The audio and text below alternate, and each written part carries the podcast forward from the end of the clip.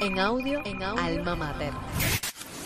Hola, ¿qué tal? Muy buenas. Bienvenidos a Desde el Banquillo, el espacio de Alma Mater dedicado al análisis de lo que ocurre en el más universal de los deportes. Hoy en una jornada muy especial porque debutó, acaba de debutar nuestra selección nacional de fútbol en las eliminatorias rumbo a Qatar 2022. Como ya se ha ido anunciando, estaré por acá y tendré el gusto de compartir opiniones con dos cracks del mundo futbolístico, entre ellos el creador de contenido, youtuber y uno de los grandes influencers de este país, Daguito Valdés. Un abrazo, mi hermano, y gracias por estar acá. No, para mí es un placer estar con, contigo eh, y con toda con toda la gente de aquí del canal de Telegram de la revista Alma Mater. Gracias por la invitación. No, hermano, gracias a ti. También tenemos un fenómeno, Andy Vaquero, uno de los grandes partícipes y pilares de esa generación de futbolistas enormes de hace unos años, jugador de miembro de, ese equipo de, de, la selección cubana del Mundial Sub-23 que clasificó el Mundial y miembro también de la selección cubana que estuvo en el Mundial del Futsal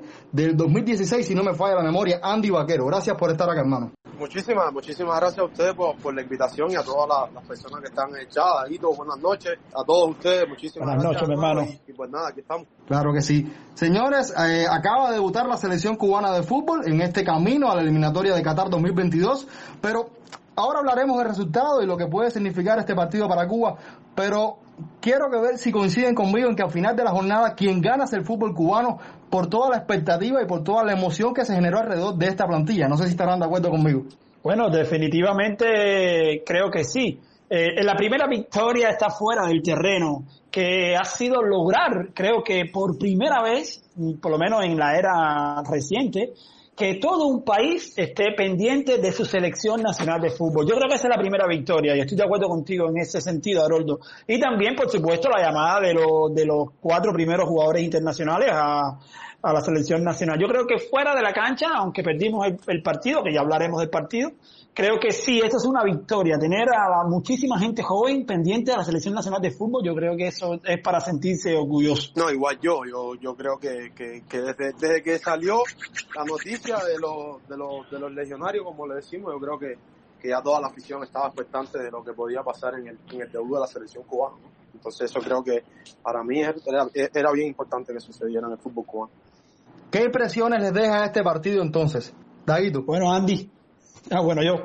Eh, bueno, mira, mm, de forma general, si después queremos, eh, eh, bueno, mm, ahondar un poquito más en lo táctico y tal, de forma general, Cuba, la selección cubana mejoró su imagen. Creo que mejora su imagen porque a pesar de la expulsión y de ir un, un a 0 debajo, no nos terminaron metiendo otro gol y creo que ese 1 a 0 es justo. Eh, Guatemala sí fue mejor que Cuba.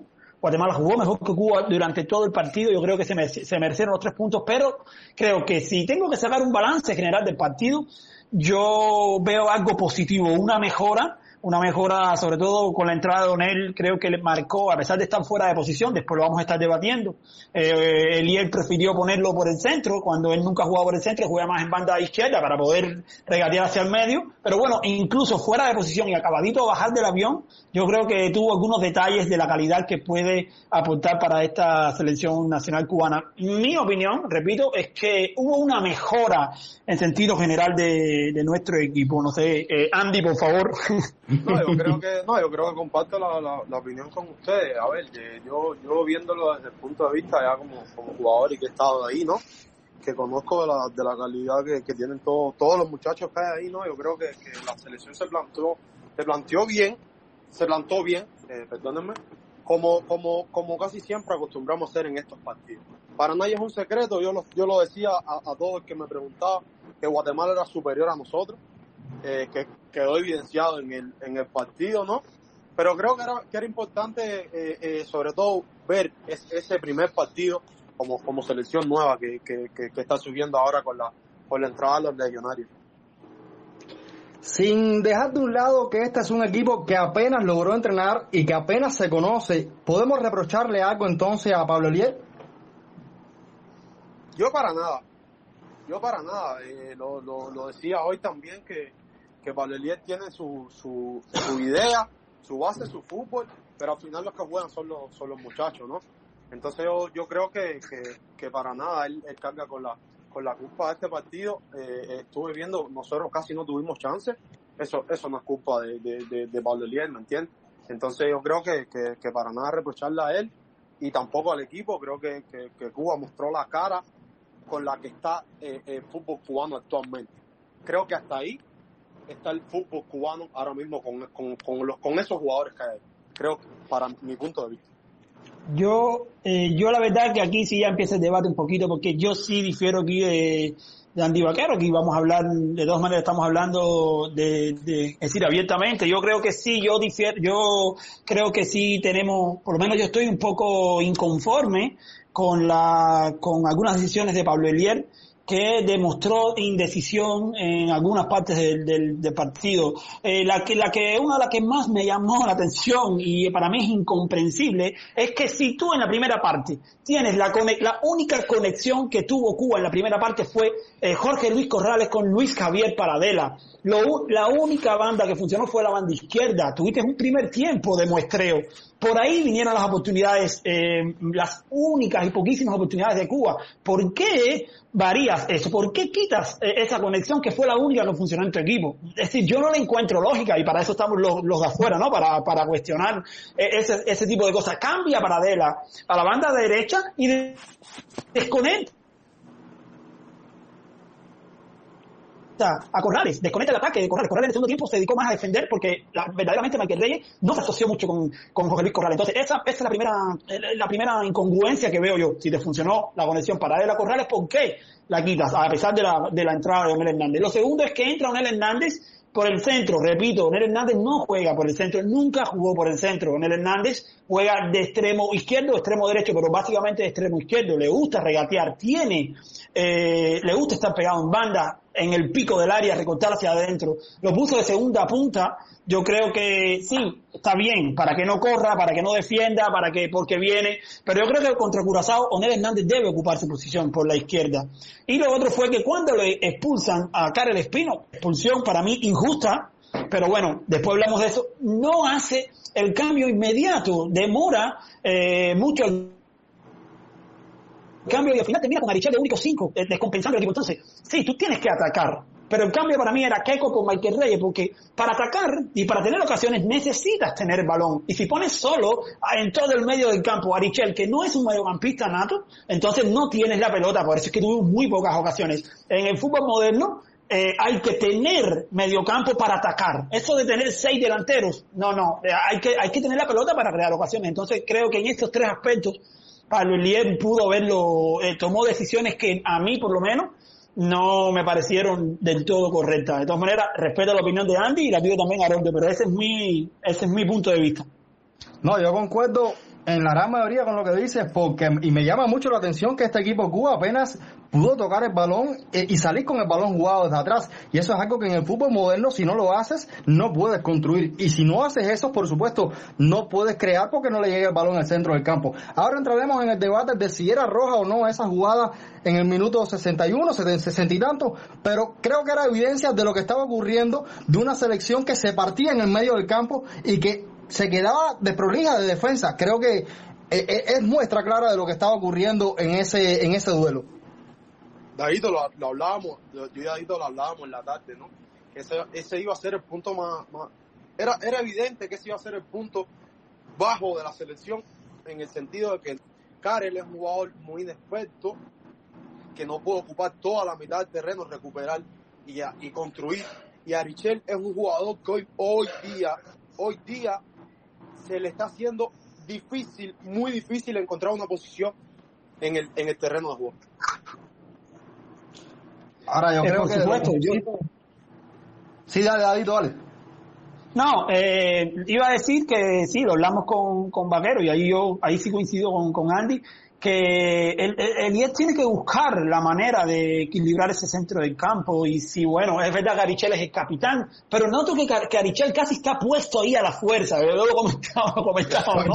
Porque, Sí, Andy, Andy me lo decía, es decir, casi tú notas que es que, que tiene que, Arichel es un excelentísimo jugador, pero tienes que buscarle un puesto donde él juega, que es de 10, eh, lleva el número 10 en la espalda, es verdad, el media punta, es delantero, puede jugar, pero de 5, de doble 5, junto con Karel, me parece que por ahí viene eh, la principal cuestión de no tener el balón. Bastante hizo. Digo, te voy a decir, Arichel fue uno de los mejores jugadores del, un sacrificio enorme y creó la única oportunidad clara que tuvo Cuba en el segundo tiempo, que fue el paso en profundidad a Keku, que sorprendentemente maneja mal las piernas y el desmarque y no logra coger ese balón que era para gol. Es decir, si Keku coge ese balón que era eh, con su de la remata de primera, segundo palo, yo creo que podríamos empatar el partido. ¿Eh? Estaba en empate. Estaba en empate. Eh, le puso un balón de oro, un balón de oro a Keiko. Keiko es increíble con la capacidad que tiene Keiko, un delantero nato, se mueve mal, cambia las piernas mal y no logra coger el pase en profundidad que era para mí una, una cosa en clara. Por tanto, yo no estoy reprochando a Richel, me parece un excelentísimo jugador, lo que me parece que es un jugador fuera de posición. Hay que explotar a los jugadores en su posición, donde son más efectivos. Ahora, me parece fenomenal lo de Paradela hoy, tanto, sobre todo en despliegue físico y en esa ayuda eh, sin balón, que era lo que le estábamos reclamando precisamente ahora mismo a este equipo Cuba. Sí, definitivamente Pelón, es decir, eh, Luis Javier Paradela fue uno de los mejores del partido, sobre todo un primer tiempo, repito, una conexión con Corrales muy buena. Y, yo creo que, que, está jugando a un nivel grandísimo en Costa Rica. Eh, René González se olvidaba un poquito de Paradela al principio, cuando decía que, bueno, Marcel, no, es que Paradela también está jugando en la primera división de Costa Rica y lo está haciendo muy bien, está teniendo un debut muy bueno. Y yo creo que hoy por hoy, Paradela es uno de los mejores futbolistas de nuestra selección. Eh, sí, un poquito, hoy estuvo un poquito eh, egoísta, sí, es verdad. no se asoció mucho más que con Corrales, bien, también es verdad. Pero me parece que hizo un partido muy bueno, de los mejores del partido para mí, los mejores del partido, Corrales y eh, Luis Javier Paradela. Y luego a Richel por el trabajo, el sacrificio tremendo que, hizo. Yo, yo, yo comparto ahí la opinión de, de Aito. Paradela está, está, está a un nivel ahora mismo súper, súper grande. Está pasando por un momento en su carrera muy bueno y, lo hemos conversado, que, que lo, está aprovechando al máximo. Eso es muy, muy bueno de su parte. También muy, muy bien a, a, a Gabafe, que, que, para hacer su primer partido, para ser uno de los más jóvenes del equipo, lució extremadamente bien en la, en la central.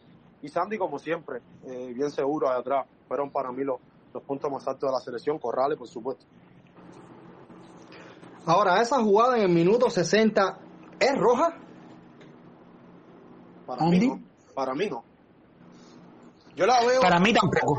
Yo la veo y la, la vi como tres veces, pero no vi roja en ningún momento. Creo que el árbitro ahí como que se apuró, no sé si, si por el tema de la... No, no hay bar. el problema es que no hay bar. No, y me, parece, no, no creo que la localidad, sí, está bien, pero creo que lo que pasa es que no hay bar y el árbitro no estaba. Me dio la impresión de que, de que ahí se apresuró un poco, porque si la, si la ves por televisión, la entrada es fea, no te voy a decir que no, es a tiempo bien. Amarilla pero, pero, a mí me parece que con amarilla se hubiese, se hubiese resuelto bien la situación. Si hay bar, si hay bar, esa roja se iba para atrás. Pero quiero también decir que esa roja no, y estoy de acuerdo con, con René González en, esa, en ese sentido, yo creo que esa roja de todas maneras no cambiaba y no influyó en la situación del partido, porque digo de nuevo que Guatemala fue mejor que Cuba, y esa roja con Karel o sin Karel, yo creo que no hubiésemos podido, no hubiésemos logrado eh, empatar el partido, porque realmente Cuba no tuvo oportunidades, casi ninguna oportunidad clara para, para anotar. Entonces eso nos culpa de la roja de, de Karel. Sí me parece una roja injusta y que yo creo que con VAR no hubiese sucedido. Estoy de acuerdo con ustedes dos. Ahora, la, anécdota de no, de Onel, que debuta, finalmente acaba de debutar con la selección nacional, casi de película, eh, que si no llegaba, que si el PCR, que al final llegó. Eh, yo les quería preguntar, ¿les parece que debe jugar más adelantado o apoyar más las labores en el centro del campo? Andy? No, yo creo que no, no tiene que jugar como winger es decir, como la extremo, extremo, extremo por, por, banda, por banda contraria, pues había cambiado, que es la posición que juega él. él ¿No lo probarías de delantero? No, no. no, no, estamos hablando de eso. A ver, el, fútbol cubano se, se, basa sobre todo en la, en la rapidez de los volantes, ¿me entiendes? Porque nosotros no, no tenemos ahora mismo un delantero o un, o un número 10 el que te pueda jugar por dentro, ¿me entiendes? Entonces el fútbol cubano tiene que basarse en los buenos laterales y en los buenos wingers, en los buenos extremos, discúlpenme. Y entonces, Yo- eh, Onel tiene que jugar como extremo izquierdo, encarar a su pierna derecha y, y utilizar su, su pierna derecha.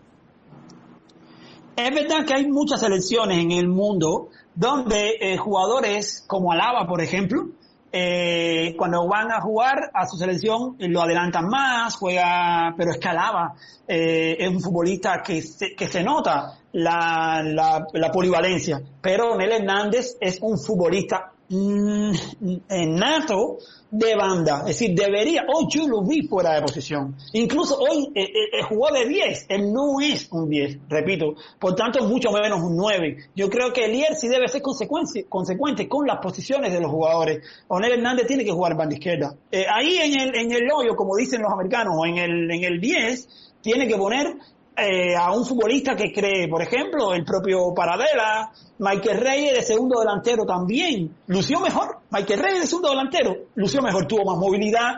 A mí el que no me gustó para nada fue Joel Apesteguía, eso que Andy Vaquero que hable también de él, pero a mí no me, pa- me pareció completamente desconectado del, del juego, no le llegaron balones, pero tampoco eh, tuvo esa movilidad o esa capacidad para bajar a buscarlas, ¿no? Porque si tú eres un 9 y, y no te y no, y no te llegan balones, normalmente eh, y Andy tendrá más experiencia en esto porque un futbolista, tiene, él baja, tiene que bajar, tiene que dejarse caer en banda un poquito, como hace Benzema, como hacen los nueve hoy de la actualidad, que ya los nueve están que no existen en el fútbol moderno. Incluso Lewandowski eh, baja, se cae para romper líneas y para recibir balones. Eh, Apesteguía fue uno de los puntos bajos de este equipo y, y es un uno de los legionarios. Para mí, eh, yo creo que, bueno, vamos a ver si, si, abre de nuevo contra Curazao, pero lo que vi hoy de Joel Apesteguía no me, no me resultó eh, satisfactorio. Yo concuerdo, creo que es lo que es lo que te decía, Cuba se basa en el juego por las bandas, es muy difícil que hoy día en Cuba un 9 salga a relucir, pero no es menos cierto, como dice David, que cuando uno te encuentras con la pelota, tienes que buscarla por todo el terreno porque tú no vas a estar en el campo y, no, y vas a pasar desapercibido. Pero a mí me llama la atención muchísimo y me, crea, me crea la duda que si es algo que está mandado desde, desde la banca, ese es el abuso constante de balones aéreos para llegar a la delantera. Hasta cierto punto yo lo entiendo porque si tienes una presión que te impide salir eh, con el balón limpio, pero es que era excesivo eso y así no se puede jugar al fútbol hoy por hoy. Andy. Dado, dado, Eh, bueno, yo, yo sí creo que Cuba siempre ha jugado, Cuba siempre ha jugado un poco en pelotazo, ¿no? Eso no tampoco se puede cambiar de, de Es que la... tiene plantilla para jugar otra cosa. Sí, sí, pero es que tampoco le puedes cambiar la filosofía a un equipo de la noche a la mañana. Es verdad que en algún momento cuando, cuando la selección, sobre todo la selección esa sub-20, esa, esa generación de Andy Vaquero y tal, tocamos mucho el balón. Este partido contra Dominicana y el Pedro Marrero me gustó muchísimo, pero Cuba, incluso con Lester Morey, con Galindo, y eh, siempre eh, fue de jugar directo, de saltarse las líneas, eso no es nuevo. Ahora, lo que pasa es que tienes que tener los jugadores para eso. No es lo mismo que tengas a Lester Morey y a Michael Galindo adelante, que tengas a Pesteguía, que no es un futbolista, eh, un 9 de, de, área, de que te puede rematar un, un balón, e incluso en el, en el, en el Ita- en San Marino no juega de 9 puro, juega de más, más de 10, más de, creación, eso es lo que me llama la atención. Invertiste en los papeles, Pu- pudiste poner a Michael arriba o a Keku y bajar un poco entonces a Pesteguía, que sí, que dicen, yo nunca, lo he visto jugar, es que es imposible verlo jugar porque juega en San Marino, pero dicen los que saben, mi amigo Alexander Ramírez me dice que es más un 10 que un 9 bueno. Eh, el día tendrá que saberlo, me imagino, tendrá que buscar solución en ese sentido. Yo creo que esa, eso, eso de, de- salir jugando eh, se perdió, no es menos cierto, después eh, de, de la Copa Oro 2015, creo que, que, perdimos eso de, de- salir jugando. Ya los últimos partidos, como estaba diciendo David, ese dominicano, creo que fue el último partido en el que yo vi la selección que quisiera, que decir, que intentara eh, salir eh, tocando la pelota. Entonces, es bien difícil, se hace bien complicado y sobre todo también es, un primer partido, son muchas caras nuevas, eh, se va a hacer difícil desde todos los puntos de vista. Yo lo comentaba desde el principio.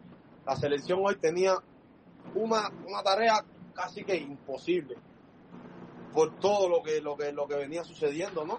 Pero bueno, creo, creo que queda proceso y hoy estaba hablando también eh, que, que, yo creo que, que deberíamos eh, replantearnos la idea de que trabajar esta selección en base al Mundial de 2026 creo que era, creo que era lo, lo más lógico. Exacto. Y de la Copa Oro, ¿no? Es que, va, es que, es que vamos a estar hablando de, de, de, lo mismo, porque va a ser el mismo equipo con una o dos o tres incorporaciones más. ¿Ya me entiendes? Pero bueno, yo, yo quiero creer que este equipo para la Copa Oro puede hacer, eh, puede jugar mejor y puede aspirar, yo no digo ganarla, ¿no? Sería demasiado optimista, pero sí a hacer un mejor papel que la, que, que la última edición de la Copa Oro. Después a ver, hacer, un, hacer un mejor papel que la última Copa de Oro, eh, Haroldo, no, eso es seguro. Nos metieron, nos metieron, nos metieron Exacto. 17, 17 goles, sí. 16 goles. No es que es sea decir, tan difícil tampoco, pero es que. No, no, no. no. Yo voy a plantear. Nos golearon tres veces, pero mm, tampoco es para tirar cohetes. La Copa de Oro es un torneo muy, muy difícil, muy difícil. Muy difícil. Y sobre todo porque son tres grupos, y los tres grupos, ya, cuando tú pones a, en un grupo a Estados Unidos, a Canadá, a Costa Rica, a México, México a, mira, está, está repartiendo. No, no, no, todavía. Eh, Pan, Honduras, eh, Panamá, Jamaica, que ahora Jamaica tiene bueno, lo que ha convocado Jamaica eh, es para ser campeón de la Copa de Oro. Estamos hablando de Miguel Antonio, de, de, de, de, lo que ha convocado Jamaica. Eh, ojo con esa selección de Jamaica que quiero hacer un video y todo para mi canal, porque está de robarse el show aquí, de robarse el show en todo el Caribe, en todo el Caribe. Entonces, yo creo que la Copa de Oro es muy difícil. Lo que estábamos hablando hoy con Andy Vaquero era eso, que yo creo que hay que planificar un equipo eh, para ese Mundial de 2026 que nos quitamos de encima a Estados Unidos, a Canadá y a México. Es decir, ellos no tienen que clasificar porque son sedes y además van a abrir más plazas. Entonces, yo creo que si enfocamos eh, un trabajo en los próximos cinco años, no estamos muy lejos del Mundial de 2026, estamos a cinco años, un, un, eh, cinco años un ciclo de cualquier ¿Un selección. Un ciclo, sí. Si enfocamos el ciclo a clasificar al Mundial, a, a, a, Estados Unidos 2026, yo creo que podemos lograr el sueño, llámenme loco, pero yo creo que podremos estar en un Mundial por primera vez por derecho propio, porque recuerden que el mundial que asistió Cuba allá, por los 30, fue por fallos de invitación y tal, y al final fue por invitación que asistió. Por tanto, yo creo que, yo, mi opinión es que Cuba sí puede clasificar al mundial de 2026. Yo concuerdo en parte contigo porque yo creo que la clave, cuando uno mira los equipos del área que, que han desarrollado su selección, es porque han invertido y le han puesto ganas su campeonato doméstico. Yo creo que hasta Cuba no se siente y diga, bueno, vamos a potenciar el campeonato doméstico, vamos a invertir, vamos a ponerle ganas, no vamos a llegar a ningún lado porque al final estos legionarios son un parche. Así lo veo yo. Taguito. Sí, bueno, eh, eh, realmente, sí, Haroldo, mira, a lo mejor que cuando termines siempre quieres preguntar, di, menciona el nombre sí, que quieras que sepa. Sí, para no quedarnos más en silencio. Eh, ni sin pena, sin pena. Es decir, no tengas pena. No, yo creo que sí, que yo creo que también junto con los legionarios, que sí, que mejora el equipo, sí es verdad. Sí creo que hay que mejorar también nuestro campeonato nacional y sobre todo ser más serios en los contratos internacionales.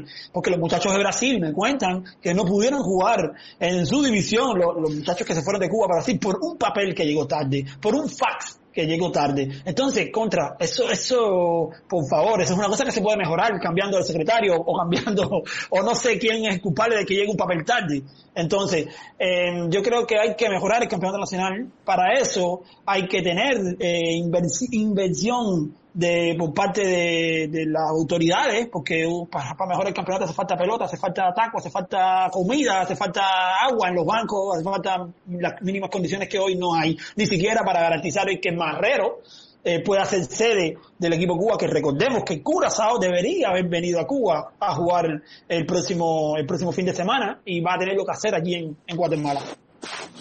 Bueno, yo, yo voy a agregarle una cosita a eso que dice, ah, es cierto que hay que mejorarnos nuestro campeonato nacional, es cierto que hay que potenciar la base, es cierto que, que, la selección nacional, como siempre he dicho desde que estoy en Cuba, tiene que tener más preparación, tiene que tener más tope de preparación, siempre lo he dicho en Cuba, tiene que apostar por la inclusión de los legionarios como están haciendo ahora, y para nadie es un secreto, esto para nadie es un secreto. Si Cuba quiere optar por estar, no estoy diciendo de clasificar, porque es bien difícil, es complicado. Si quiere optar por una plaza, yo creo que tiene que convocar a todos los jugadores de fútbol que están fuera de Cuba. A todos, a todos, incluyendo a todos. La. Completamente de Andy. acuerdo también. Andy, ¿te hubiese gustado haber estado en esta selección? Te voy a ser sincero, hoy día no. Es decir, ¿Por qué? si- porque si no están todos los, es decir, si estuvieran todos, por eso me estoy refiriendo a todos, si estuvieran todos, con gusto sí. Sí, lo que yo creo que dice Andy. Sí, mi opinión es igual. Yo creo que la mayoría de la gente que incluso está oyendo y sigue mi trabajo sabe cuál es mi opinión. Yo eh, lucho y mi, eh, y mi lucha diaria es porque no haya eh, diferencia entre los que se quedaron de una manera, independientemente de lo que hayan, cómo se hayan quedado, y los que se hayan ido eh, legalmente. Si todos somos cubanos, todos tenemos los mismos derechos de participar eh, con nuestra selección, siempre y cuando el seleccionador nacional estime conveniente, pero es el seleccionador nacional que tiene que eh, decir a qué no y este sí.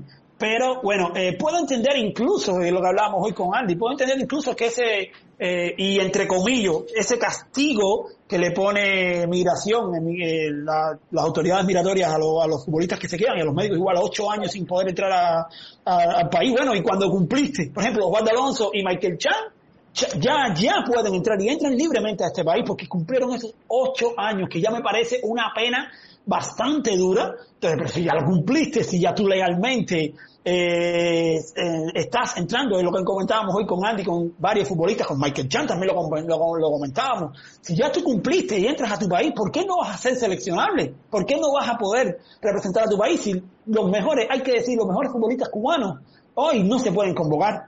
La mayoría de los, futbolistas, los mejores futbolistas cubanos no se pueden convocar por decisión de la federación. Entonces sí, estoy de acuerdo con Andy. Yo creo que para aspirar al Mundial de 2026, lo primero que hay que hacer es cambiar la mentalidad y eh, una reconciliación, una especie de reconciliación nacional en el fútbol e intentar que estén todos los que quieran estar y los que se merezcan estar. De cara a este partido de Curazao el próximo domingo, sobre el papel me parece mucho más difícil que Guatemala. ¿Qué debemos cambiar para al menos dar la cara y tener una actuación aceptable? Andy. Bueno, yo creo que ya hay que ir, ya hay que ir pensando bien en qué vamos a hacer, vuelvo y repito, en el punto más flaco que tiene la selección hoy día, que es el, el medio del terreno. Creo que por ahí pasa la cosa. Convocar a Juan de Alonso. uno de ellos. Eh, y, y creo que arriba hay que hacer varios movimientos, sobre todo ese, ese dadito estaba hablando, ya debe ser de la partida este, este próximo fin de semana, entonces creo que, que por ahí pasan, pasan bien las cosas. Estuve viendo que Paradelo estuvo muy bien, creo que para mí, lo estaba diciendo hoy, cuando, cuando estaba hablando por, por la tarde, creo que Paradela, Onel, hoy vi a Michael bastante bien, estuvo bastante rápido, a, a no estuvo en su mejor partido, creo que creo que hay que hacer, las variaciones mías vienen, vienen por el sector atrás, atrás estamos, estaban bastante bien, hoy, hoy la selección se vio bastante bien en la saga, entonces creo que por ahí va la cosa. Yo eh, coincido con, con Vaguero completamente. Vamos a tener la baja de Karel, es decir, el, el, el único 5 en el que ha confiado eh, Pablo Elier. Ahí tiene que tener ya un, un, sustituto que no va a ser, no no de las garantías de Karel porque no, ya no es el titular. Y aparte, y aparte ha jugado muy poco. El que venga a sustituirlo ha jugado muy poco eh, la selección nacional porque la mayoría de las veces han jugado Arichel y Karel.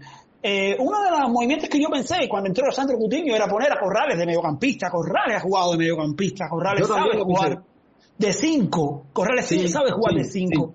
Y lo hace muy bien. Y Pablo Elier, Pablo Elier lo sabe mejor que nadie porque fue el que lo puso de 5. Andy.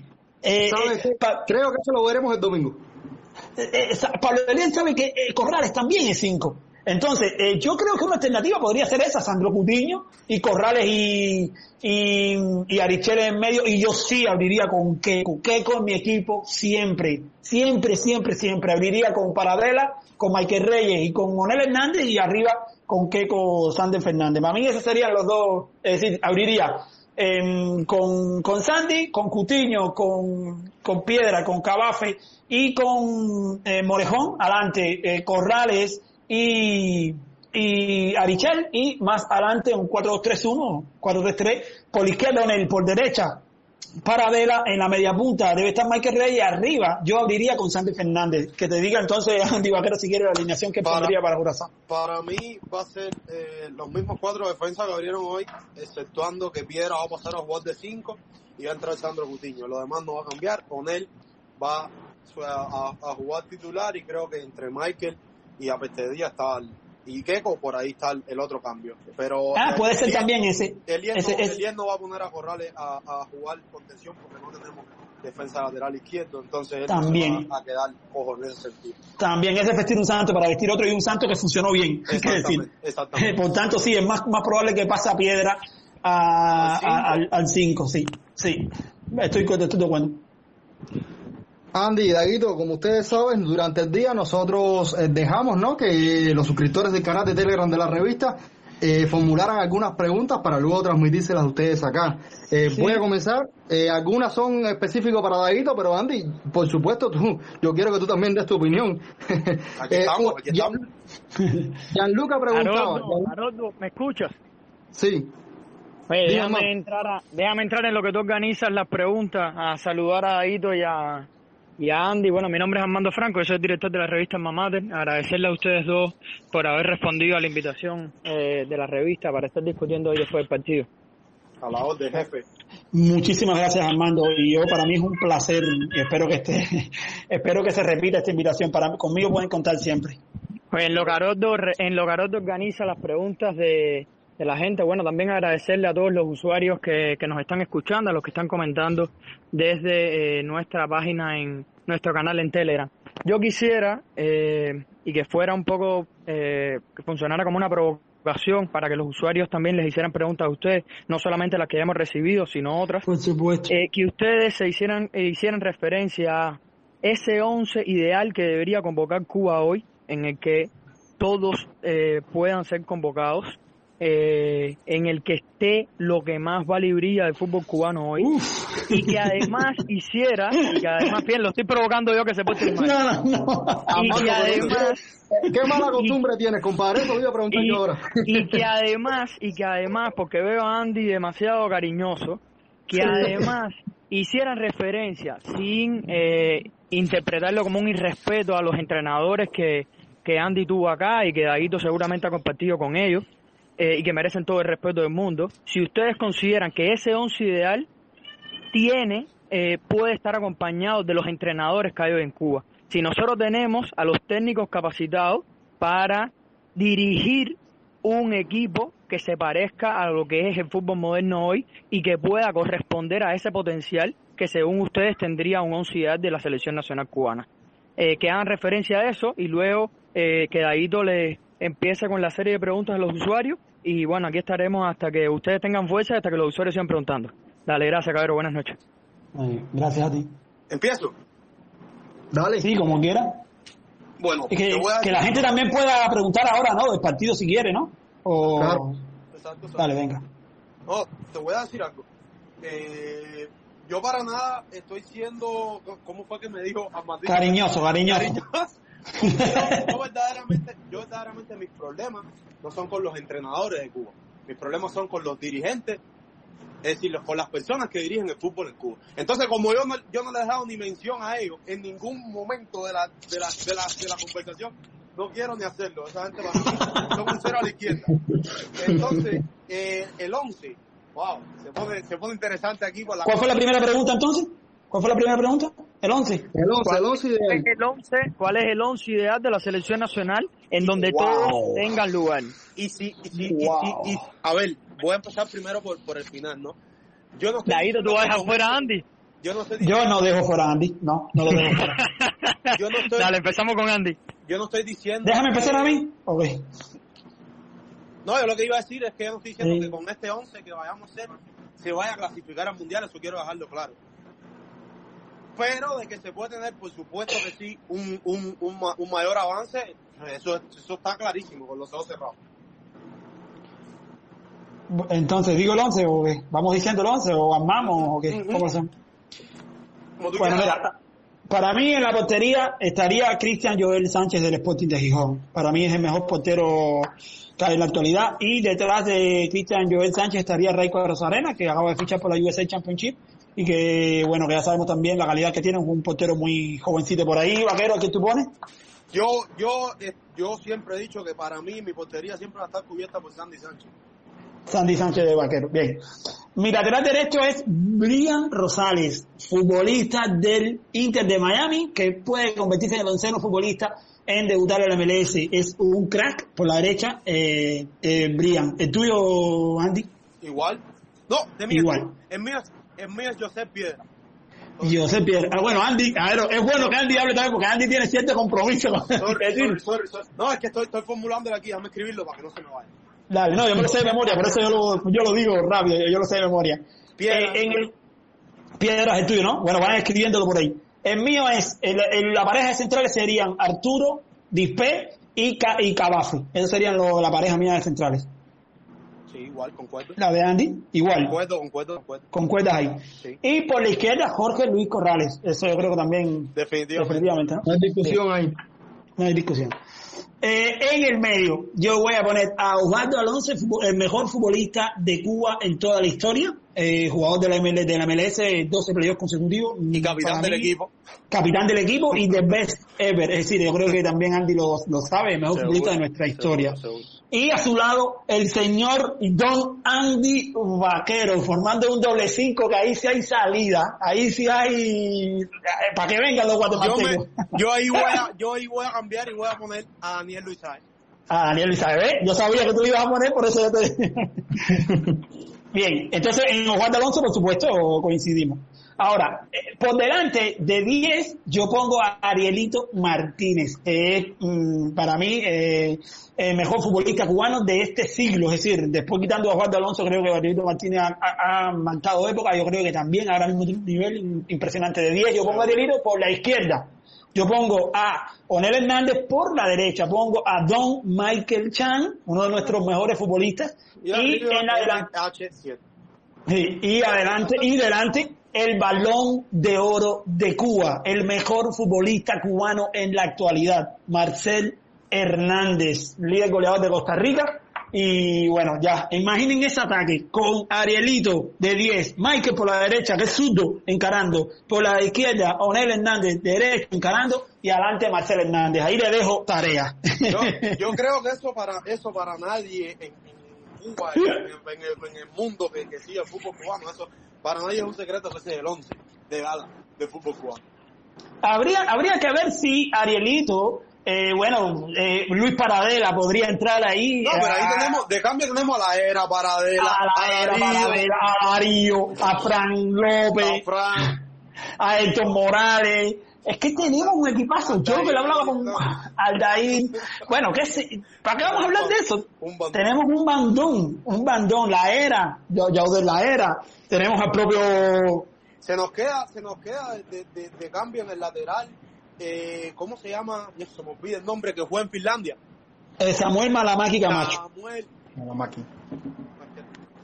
Así que, eh, re- resumiendo, mi 11 y el de Vaquero, mira, me lo aprendí de memoria, mi 11. Cristian Joel Sánchez en la puerta, por la derecha, eh, Brian Ros- Rosales, en, la, en el centro, Cabafe y Arturo Dispey, por la izquierda, Corrales. Eh, por delante, Andy Vaquero y, y Osvaldo Alonso. Más adelante, eh, 10, Arielito. Por derecha, Michael Chan. Por izquierda, Noel Hernández. Y adelante, Marcelo Hernández. El de Andy Vaquero es eh, Sandy en la puerta, por derecha Piedra, los mismos centrales eh, Cabafe y Arturo Dispe por la izquierda Corrales. Adelante pone a Daniel Ernesto Rizal, es un crack mundial, con el, el doble cinco también soñado, con Osvaldo Alonso, por delante pone los mismos que pongo yo. Así que por ahí estamos, Ay, no, creo que ese es el once de gala. No hay duda, no hay duda de eso, no hay duda, no hay duda. Vaya, Armando, espero- la Copa Oro, ¿no? no, no creo que ganemos la Copa de Oro, pero No. con ese equipo, con ese equipo, clasificamos al Mundial de 2026. Eso, eso, no, ponle, y vienen, y vienen muchachos nuevos, tenemos una hornada de muchachos nuevos que lo estamos hablando hoy en la directa, muy nuevos y, y que llegarían con 26, 27, 28 años, eh, que, que, cuidado, ojo, ojo, ojo, y, y te voy a decir una cosa, Giancarlo, el que jugó hoy de lateral, de por la derecha, es un jugador muy, muy talentoso, y quiero reconocer esto, hoy no tuvo un buen partido, pero la verdad es que Giancarlo es buenísimo, viñalero de aquí de, de Río, buenísimo, buenísimo jugador que es, y que es muy joven también. Bueno, Armando, ahí está. Siguiente pregunta. Bueno, continuamos. Vamos a un poco a responder las preguntas que hacían los usuarios. Sí. Eh, Camilo, Camilo le preguntaba a Daguito que a qué defensor de las grandes ligas europeas se le parece Cabafe. Wow. Eh, a mí, a mí Cabafe me gusta como futbolista. A mí se me parece, a mí se me parece, a mí, en- yo cuando lo veo, me parece que estoy viendo a, un defensor refinado, a un defensor con salida, a un defensor eh, rápido. Podría, podríamos pensar, por ejemplo, en, Rubén Díaz, el mejor central de- del momento. A mí me parece que Rubén Díaz es hoy, en- hoy en día el mejor central, el mejor defensa central del mundo en forma. Y, A mí, se me, a mí se me da un aire muchísimo, eso lo he dicho varias veces, se ríe cuando se lo digo. Se me da un aire muchísimo a Nacho. Porque A Gabato, Nacho. Gabato es un- jugador muy, muy, muy, muy, es como decir, muy cumplidor, ¿sabes? Sí, pero tiene, tiene salida, tiene jugador, y es un jugador fino, no es, no es, no es un jugador eh, que, que sea Nacho me parece más, es un, un futbolista expeditivo, un Carles Puyol y tal, ¿me entiendes? Es decir, yo lo veo un poco más fino, pero igual, igual creo que sí, que, que, que vale la comparación. Venga. Roxana preguntaba que qué hacer para mejorar el nivel de la Liga Nacional. Esta, primero que la responda Andy, que fue el que, que jugó una No, no, Liga él es, Nacional. el que, él, es- él es el que tiene que responder. Bueno, yo creo que, Andy, respira antes de respirar, antes de que, responder la, eso, compadre. que, la, que la- yo creo que el campeonato, campeonato nacional no, son muchísimas cosas que tienen que, que mejorar. Es, es bien fácil para, la, para los que están afuera decir, no, el, el- el fútbol cubano no mejora el fútbol, pero hay que, hay que ir a un estadio a, a jugar un campeonato nacional. Hay que dormir como se duerme antes de jugar un partido, un campeonato nacional. Yo creo que parte por todo. Yo creo que parte por el balón, por los terrenos, por las condiciones, por los, por los entrenamientos, pa- parte por todo. Habría que, que- que hacerlo desde, desde cero, diría yo. Daguito, de ¿cuánto, ¿cuánto estás de acuerdo con Andy? No, todo, todo, todo completamente. Yo creo que para mejorar el campeonato nacional lo primero que tenemos que tener, yo creo que lo primero que tenemos que tener, yo siempre lo he dicho, son entrenadores. Entrenadores. Eh, Andy, esto no te lo voy a decir porque yo creo que Andy es un tipo muy profesional, y, pero yo creo que Cuba tiene una gran deficiencia de entrenadores, sobre todo en la base. Sí. Yo creo que, menos, que, que, que los, entrenadores de Cuba hoy se quedaron anclados en el 1970, 75, 80, que era darle cuatro vueltas a la pista y centrar dos veces la pelota. El fútbol ha cambiado muchísimo, el fútbol no es el mismo. Y entonces yo creo que hay que capacitar a los entrenadores que enseñan a los niños a jugar fútbol en las EIDE, en, lo, en, lo, en las áreas eh, especiales de fútbol. Y luego entonces empezar a capacitar también a los entrenadores de los primeros equipos, porque he visto, he visto cada cosa, eh, por favor. Entonces yo, yo creo que el entre- los entrenadores, yo agregaría los entrenadores y el arbitraje. Cosa que en Cuba, wow, eso es el arbitraje en Cuba es eh, pésimo, pésimo. Hay que, Entonces yo hay creo que que tener, hay que tener muchísima paciencia para jugar un partido de campeonato nacional, pero mucha, mucha paciencia. venga. Eh, pero usted- ustedes no creen que estemos más, es más, sea más fácil tener una selección nacional competitiva que tener una liga eh, de nivel. Hoy, Uf, eh, Armando. hoy la, crisis, la crisis está pasando para todos los deportes, no solamente para Sí, el fútbol. sí, si sí. esperamos para tener un once fuerte eh, a tener una serie nacional dura, eh, me parece que ese no es el camino. Yo creo que hay Uf. que fortalecer la base, No, no, no, no, a tener, Yo- no, aspirando a tener un campeonato competitivo, fortalecer la base y potenciar la contratación en el exterior y romper con todos los mitos que, que nos hacen eh, desechar jugadores. Ay. Yo, yo personalmente, Armando, te aplaudo. Esa es mi opinión y me han comido en Twitter cuando lo he dicho. Ay, pero es que la gente que me come, no, eh, eh, son los que están anclados en el béisbol y los que no, no siguen el fútbol internacional. Hay muchísimas selecciones en el mundo, sobre todo del tercer mundo, que viven de los futbolistas que se fabrican en otros países y en otras ligas. Yo creo que la, que, a ver, no es una solución factible para el fútbol cubano, pero para la selección tenemos la solución ahí. Tenemos decenas y decenas de jugadores. Tenemos más de 50 futbolistas ahora mismo en el exterior, 50 para armar dos selecciones completas, distintas, sin repetir un solo jugador. Yo creo que ese sería el camino más fácil y el que yo tomaría directamente. Es decir, quitaría No, las, y que las trabas. Ya ese experimento se ha hecho en Cuba con otros deportes. El voleibol nunca ha tenido un, un torneo Una liga nunca en la vida. Todo el tiempo se ha hecho, todo el tiempo se ha hecho en laboratorio. Y aspirar a un torneo nacional, aspirar a una liga nacional de fútbol, es, hay que, es tan difícil como te- decir que a Osvaldo Alonso lo van a convocar. Porque para tener una liga, y esto, y esto, lo, y esto no te lo va a decir Andy ahora, tal vez pues, también por, porque Andy fue parte, pero mejorar la liga nacional cubana significa profesionalizar la liga nacional La liga cubana. Pero lo pagarla. Era lo que iba, era lo que iba a hablar, como experiencia Ah. que yo tuve en Dominicana. En Cuba hay cuatro o cinco equipos que pueden jugar fácilmente la Liga Dominicana de Fútbol. ¿Qué pasa con la Liga Dominicana de Fútbol? Que es profesional. Tan sencillo Exacto. como eso. Ante un partido en la Liga Cubana de Fútbol, no te, no te- en el televisor te lo dicen una sola vez. En Dominicana se pasa la semana entera hablando, así sea, del partido del último lugar de la tabla. Yo, yo tengo una pregunta para ti, vaquero, ahora, Andy, yo, yo soy ahora del público. ¿Puedo preguntarte si una preguntita? Eh, ¿Me dejas, Haroldo? ¿Me dejas, Haroldo? Hacer la preguntita, dale. Andy.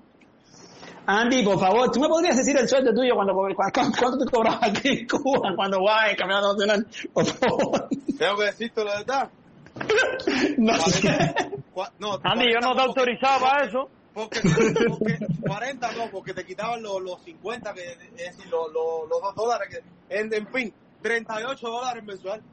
Imposible. Entonces, entonces, entonces, ¿cuánto cobra un futbolista? ¿Cuánto está cobrando un futbolista que juega en Dominicana? Yo lo sé, 800 y 900 dólares al mes. 800, 700, 750, los de Trinidad y Tobago, escucha, los de Antigua y Bermuda cobran 700, 750 dólares al mes. Entonces, eh, yo creo que está más cerca la, la convocatoria de los futbolistas importantes y, y que ahora no son elegibles que profesionalizar la Liga Cubana de Fútbol. Yo creo que eso, Yo por que eso es le digo. Yo creo que eso es imposible. por eso. Armando tiene razón en ese sentido. Estoy eh, eh, muy de acuerdo con Armando. Yo, bueno, al final tengo que discrepar con ustedes. Yo, a ver, no es menos cierto lo que tú decías, Daguito, que hay muchas, eh, muchos países que se sirven de jugadores que están en el exterior para hacer su selección nacional, pero creo que a largo plazo, claro, también habría que cambiar muchas mentalidades, habría que tener deseo, habría que tener ganas de hacer las cosas bien, pero creo que a largo plazo nos va a salir mejor tener nuestra cantera acá en el país y ya luego sacar jugadores a, a jugar afuera y que, y que, y que sea así. Me parece que a largo plazo va a ser mejor para la selección nacional. Tener no la cantera acá que depender de lo que hay afuera. No va a existir. Es que eso no, es, que eso no es imposible hacer. Sus 17 años, mejor jugador de fútbol. Sus 17 años, hoy mismo está en Estados Unidos.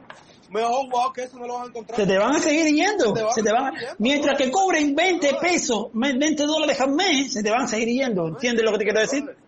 A ver, a ver, señores, va más allá del dinero. Es decir, aunque tú profesionalices la liga, algo que como bien ustedes dicen, eso está lejos, eh, nunca va a ser más rentable eh, jugar en la liga cubana que jugar en las principales ligas del mundo. Eh, la ambición forma parte del deporte. Tú querés probarte a más, alto, a más alto nivel. Por lo tanto, eh, esa filosofía de Haroldo está muy bien y yo creo que es lo más coherente. Lo que sucede es que cómo tú retienes ese talento. Tú tienes que ir no, apostando y sobre todo cómo tú lo fabricas. ¿En ¿Cómo qué recursos tienes que Pero, invertirlo? ¿Qué tienes para Pero ¿cómo ha hecho Costa Rica? ¿Cómo ha hecho Panamá? Que son ligas han Mi hermano, porque, porque Costa Rica tiene la mejor liga de, de Centroamérica porque son ligas profesionales. Son ligas profesionales. Tan sencillo como eso. Sí, pero si vamos al equipo de Costa Rica, si vamos al equipo de Costa Rica, hay un montón de internacionales también. Es Entonces todos tenemos la razón. No, no, todos tenemos. Costa Rica No, no, está pero a- a- mira la a- misma historia, más mediático. Keylor Navas. ¿Cu- ¿Cuál es la historia de Keylor Navas? Sí, bien, ¿Dónde está correcto. Pero Haroldo, yo estoy de acuerdo contigo. Eh, Yo creo que eso sería lo ideal, pero no me parece que sea el camino que, que ha decidido tomar Cuba. Sí, claro que no, porque es que es imposible para Cuba formar jugadores, porque eso lleva una inversión, lleva técnicos, lleva lleva inversión en la en la en la, en la formación de, de técnicos eh, Mira, eh, fuera. Ya nos, tocará, ya nos tocará a nosotros como afición, como prensa, exigir que se haga eso. Es, ¿Cuándo es vamos a tan cambiar? Es tan sencillo, es tan sencillo como que Keylor Nava jugó en, Costa Rica el tiempo. Prisa.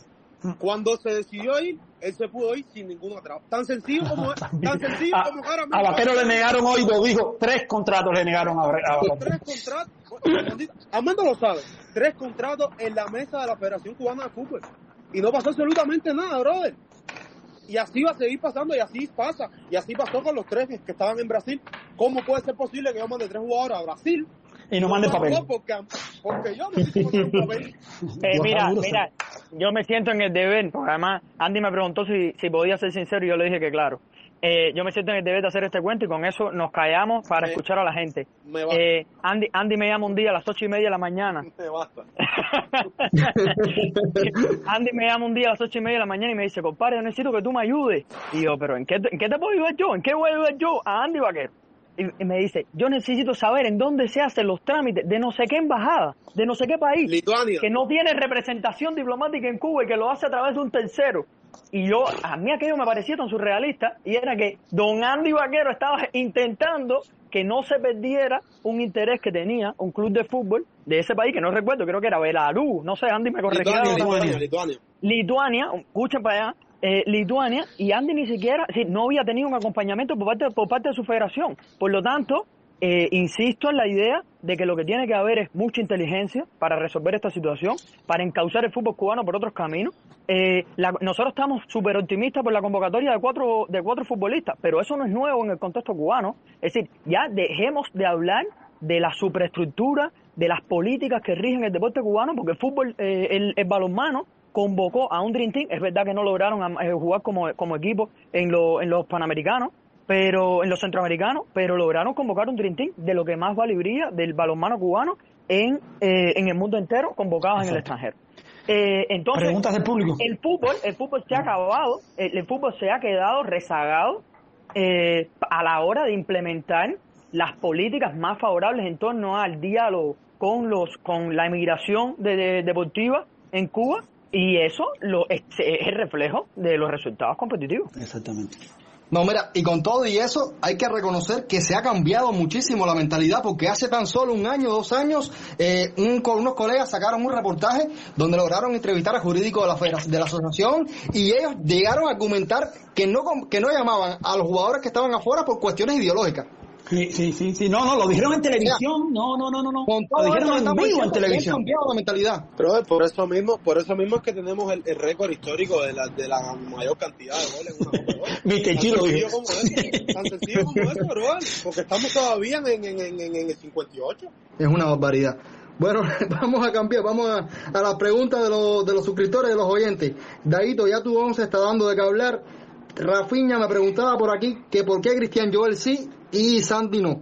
Bueno, bueno, bueno, a ver, eh, vamos, a, vamos a empezar que esto es por, esto es por gustos personales. Claro, justo, Mi- ¿no? Pero bueno, gusto, pero estamos hablando de que Cristian Joel Sánchez es uno de los prospectos más grandes de la portería de España, nacido en La Habana y que es, y es que ha tenido ofertas y no puedo decir muchos detalles porque yo tengo relación personal con Cristian Joel, ha tenido eh, ofertas de equipos de la Premier League, de la Premier League, es decir, y, y tiene solo 21 años, yo creo que y tiene un es un portento físico y, bueno, pues ya se roba portadas, portadas en Gijón y en, y, y en AS y en Marca se ha portadas porque el Atlético Madrid quer- quería ficharlo sin ir más lejos de tercer portero esta temporada, en, en enero. Entonces yo creo que, bueno, sí, Sandy muy bien, mira, hoy hizo una tajada que que difícil y tal, pero y me parece que eh, Cristian Joel está a un nivel por encima de Sandy, nada, solo porque juega eh,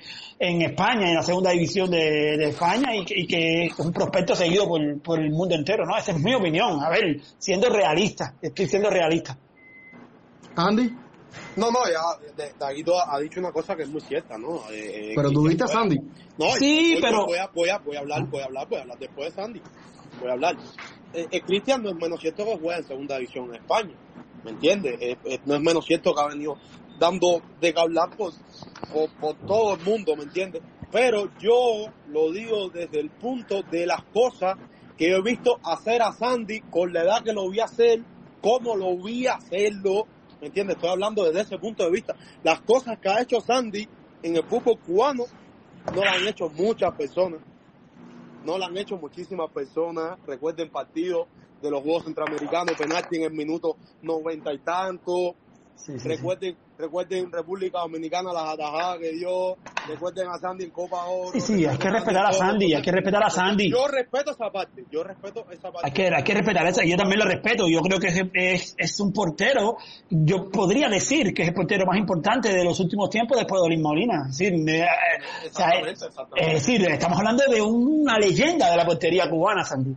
Pero, pero también, pero si decimos que Onel Hernández eh, tiene que jugar por encima de Paradela, bueno, pues, este, pues es lo mismo que, que estoy hablando de Cristian. Creo que parte, claro, claro. eh, Cristian Joel tiene más nivel que Sandy. Y, y Yo más preparación día a día. yo- y más entrenamiento día a día. Yo no, yo no he visto un partido de Cristian todavía. Lo que he visto No, es no. atajada y demás, pero no he visto un partido.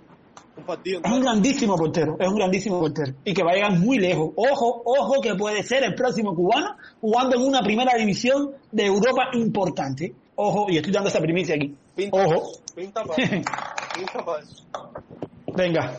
Mandy nos preguntaba, ¿qué factor, cre- ¿qué creen que influyó más en la derrota? Uno, falta de roce competitivo del equipo. Dos, falta de un trabajo en equipo que no pudo ser desarrollado en entrenamientos. Y tres, decisiones arbitrales. Y entre, y entrepone este paréntesis aquí, no incluyo talento individual porque creo que nuestros hombres tienen más nivel individual que los guatemaltecos. Para mí la primera y la segunda. Falta de roce competitivo árbitro- y falta de trabajo. El árbitro a mí verdaderamente no me... Yo cuando me hablan de árbitro es un momento donde... Yo no hablo de árbitro. Yo no, Yo no hablo de árbitro no me- pero la primera y la segunda definitivamente. Y siempre nos va a pasar mientras sigamos así. Siempre nos va a pasar mientras sigamos así. Además que esto, ya te decía, es, una, es un partido bien difícil para Cuba en todos los sentidos. Cuba no pudo entrenar con el grupo entero. Yo, yo, yo coincido con, con Andy en, esa, en ese sentido. Me parece más el primero que el segundo. En este sentido voy a especificar más que Andy. Me parece que la falta de roce internacional, cuando Cuba, yo puse un tweet el otro día que se hizo viral, eh, Guatemala, de noviembre de 2019 a, eh, a marzo de 2021, con la misma crisis sanitaria, con el mismo COVID, incluso podríamos decir eh, una crisis sanitaria peor que la de Cuba, jugó siete partidos internacionales, siete. Cuba, desde noviembre de 2019 hasta marzo, no ha jugado un solo partido de ningún, de ninguna índole. Entonces, por favor, El por último favor. partido, Dago, si mal no recuerdo, fue el, el, el Cuba-Canadá, después que yo deserté, ¿no? Sí, 2019, noviembre de 2019. ¡Wow! No jugamos más, no Yo tengo, más. yo, te- yo tengo más partidos que, que la de la y tengo- Eh, tengo otras preguntas por acá. Venga. Eh, Tengo- por suerte que Andy no es el director del equipo de Cuba, porque si no van a jugar siempre el equipo del Mundial eh, que fue con él, el de Turquía. Es decir, Andy es el tipo más cariñoso del mundo. Aunque aunque Sandy le falte una mano, y yo soy defensor de Sandy, pero aunque Sandy le falte una mano, Andy yo, yo lo conozco. Yo lo montón Pero eso es bueno, eso es bueno. Sigue invitando a Andy, sigue invitando a Andy para que sea contraparte mía. Oye, en ese pregunta para Andy, pregunta para Andy, ¿por qué club, dice Darío, Andy, ¿por qué club vas a firmar? Te vas a decidir por fin de los tres que te quieren. Parece que Darío tiene información. Voy a hacer un ciclo para no demorarnos tanto. Va a tener Eh, que- Rafiña, va a tener Rafiña. Flur, espérate, espérate, vaquero. Ahora responde. Pregunta para Dago, ¿crees que Onel salga de Inglaterra a Alemania este año? Oh, Y Sergio, eso me pregunta Rafiña. Y Sergio pregunta para Aito y para Andy, ¿cómo ven a joven Yasniel Mato, jugador de 18 años que debutó hoy eh, con la selección? Venga, Andy. Bueno, yo tengo- lo primera. Pues no, no, no, voy a responderlo, voy a responderlo a Darío. X12, eh, no te voy a responder. Van a tener que esperar. Van a tener que esperar. Hasta ahora. Darío Darix X12. Hasta, hasta, hasta ahora, hasta ahora he estado en el anonimato, como aquel que dice, y así voy a seguir, así me siento bien. Pero por supuesto, cuando tenga, cuando, cuando tenga confirmación, eh, por supuesto que lo diré. La primicia es de nosotros. Sí, no, la primicia es de, de, de toda Cuba, si hay toda Cuba está esperando por, por ese, por ese sueño que yo quiero cumplir. Y lo vas a cumplir.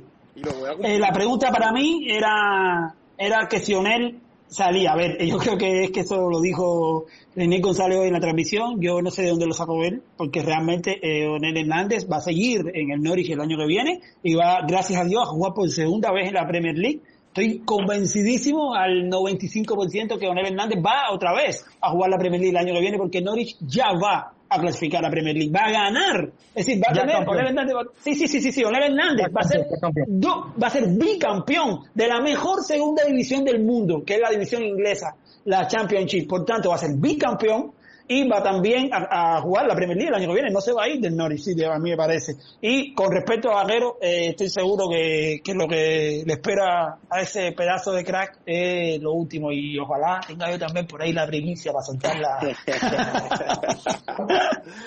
De la, la última pregunta que hicieron, yo verdaderamente no lo conozco. Hay, hay mucho, eh, por ejemplo, el número 22 que entró hoy, eh, tampoco lo conozco.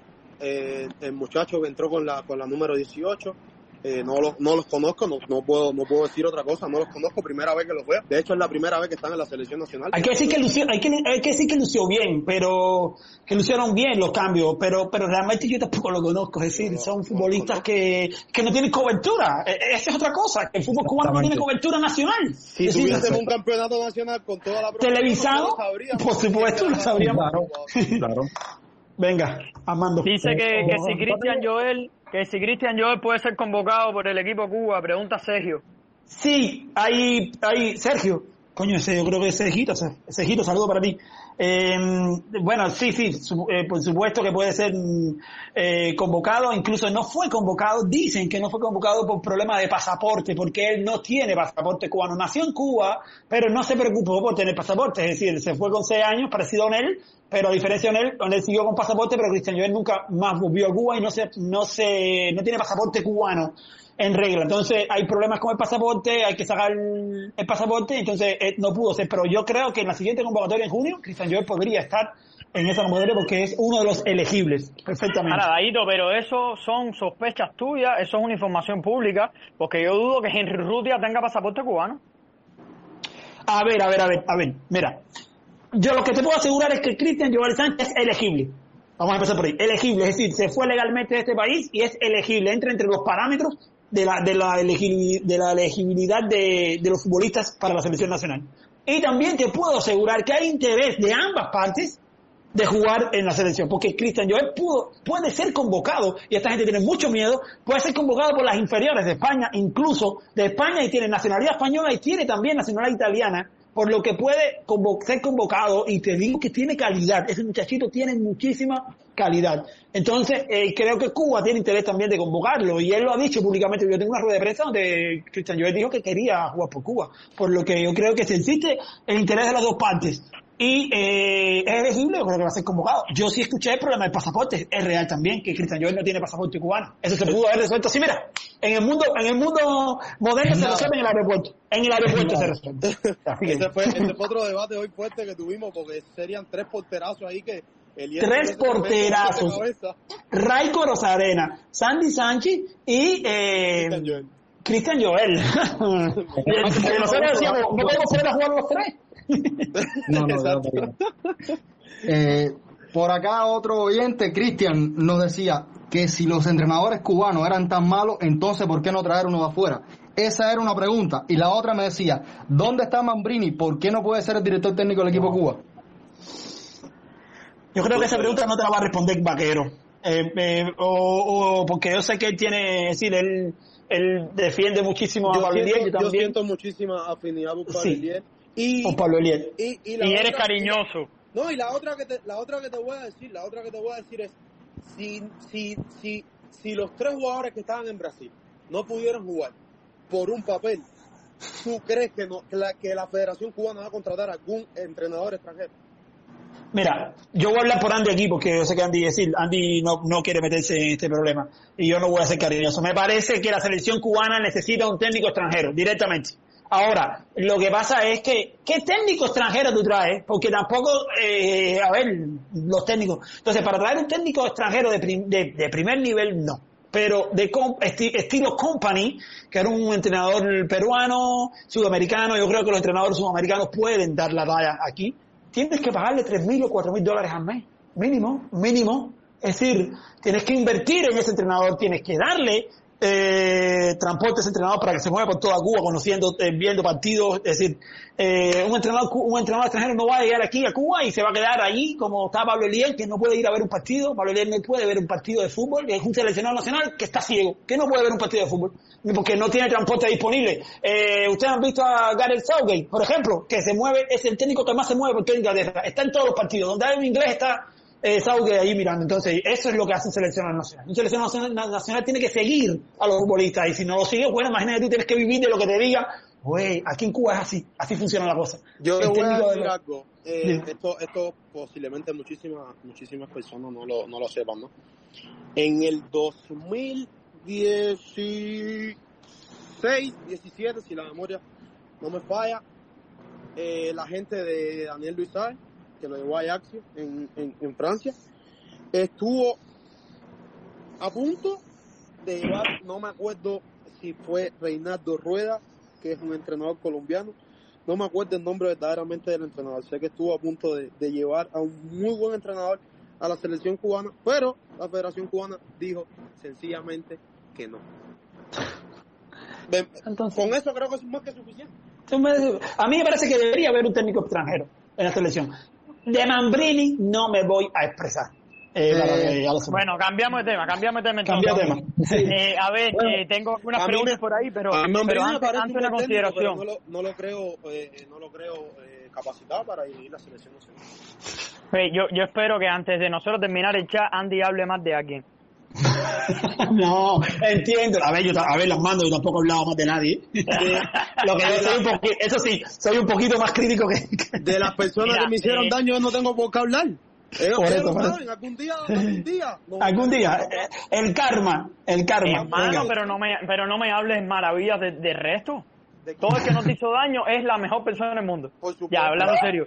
Oye, el- a ver, Cabero, yo lo que creo es que a veces cometemos el error y que, y que este país está cambiando y que hay que empezar a, mirar y a poner la culpa donde, donde toca.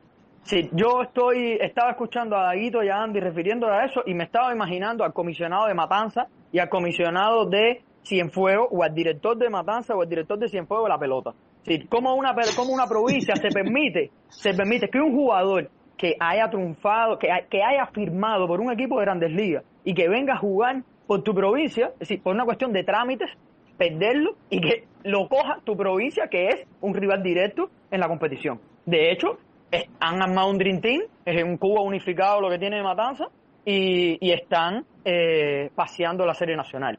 Entonces, eh, yo lo que creo es que ya las, las oportunidades para hacer las cosas diferentes están. Sencillamente no lo ha hecho el fútbol porque no ha querido. No estoy desconociendo con eso eh, la todo lo que exprena a nivel estructural, a nivel político y tal, pero eh, muchas veces vemos el problema arriba y el problema está en el terreno y nos toca a nosotros también la prensa eh, poner todas las alarmas sobre la comisión y la Federación de Fútbol eh, para también presionar porque el cambio se dé en el sentido de que se abran las oportunidades para todos esos futbolistas. Es decir, en ninguna parte el fútbol es tiem- es- y a la hora de la convocatoria de una selección nacional pasa por tantas mediaciones y tantas complicaciones. Eh, Todos esos futbolistas ahí estaban cantando el himno nacional. Son futbolistas cubanos. Eh, posiblemente se dejaron compromisos con sus equipos, con su familia para venir a jugar, incluso sabiendo que podía pasar lo que pasó incluso a riesgo de hacer un papelazo, porque en el caso de Onel no conoce a nadie esa gente. Entonces, merecen todo el respeto eh, y, y yo creo que ya nada, que le Yo quiero, yo quiero saludar, eh, Haroldo, si me dejas, saludar a una gloria del, del fútbol sala en, en nuestro país que está ahora mismo escuchándonos, que es Ronald Egosco. Eh, me dijo que iba a estar y está aquí. Mm, bueno, mm, Mi si ídolo, quiere, mi ídolo, mi ídolo, Ronald Bosco es mi ídolo, él lo sabe.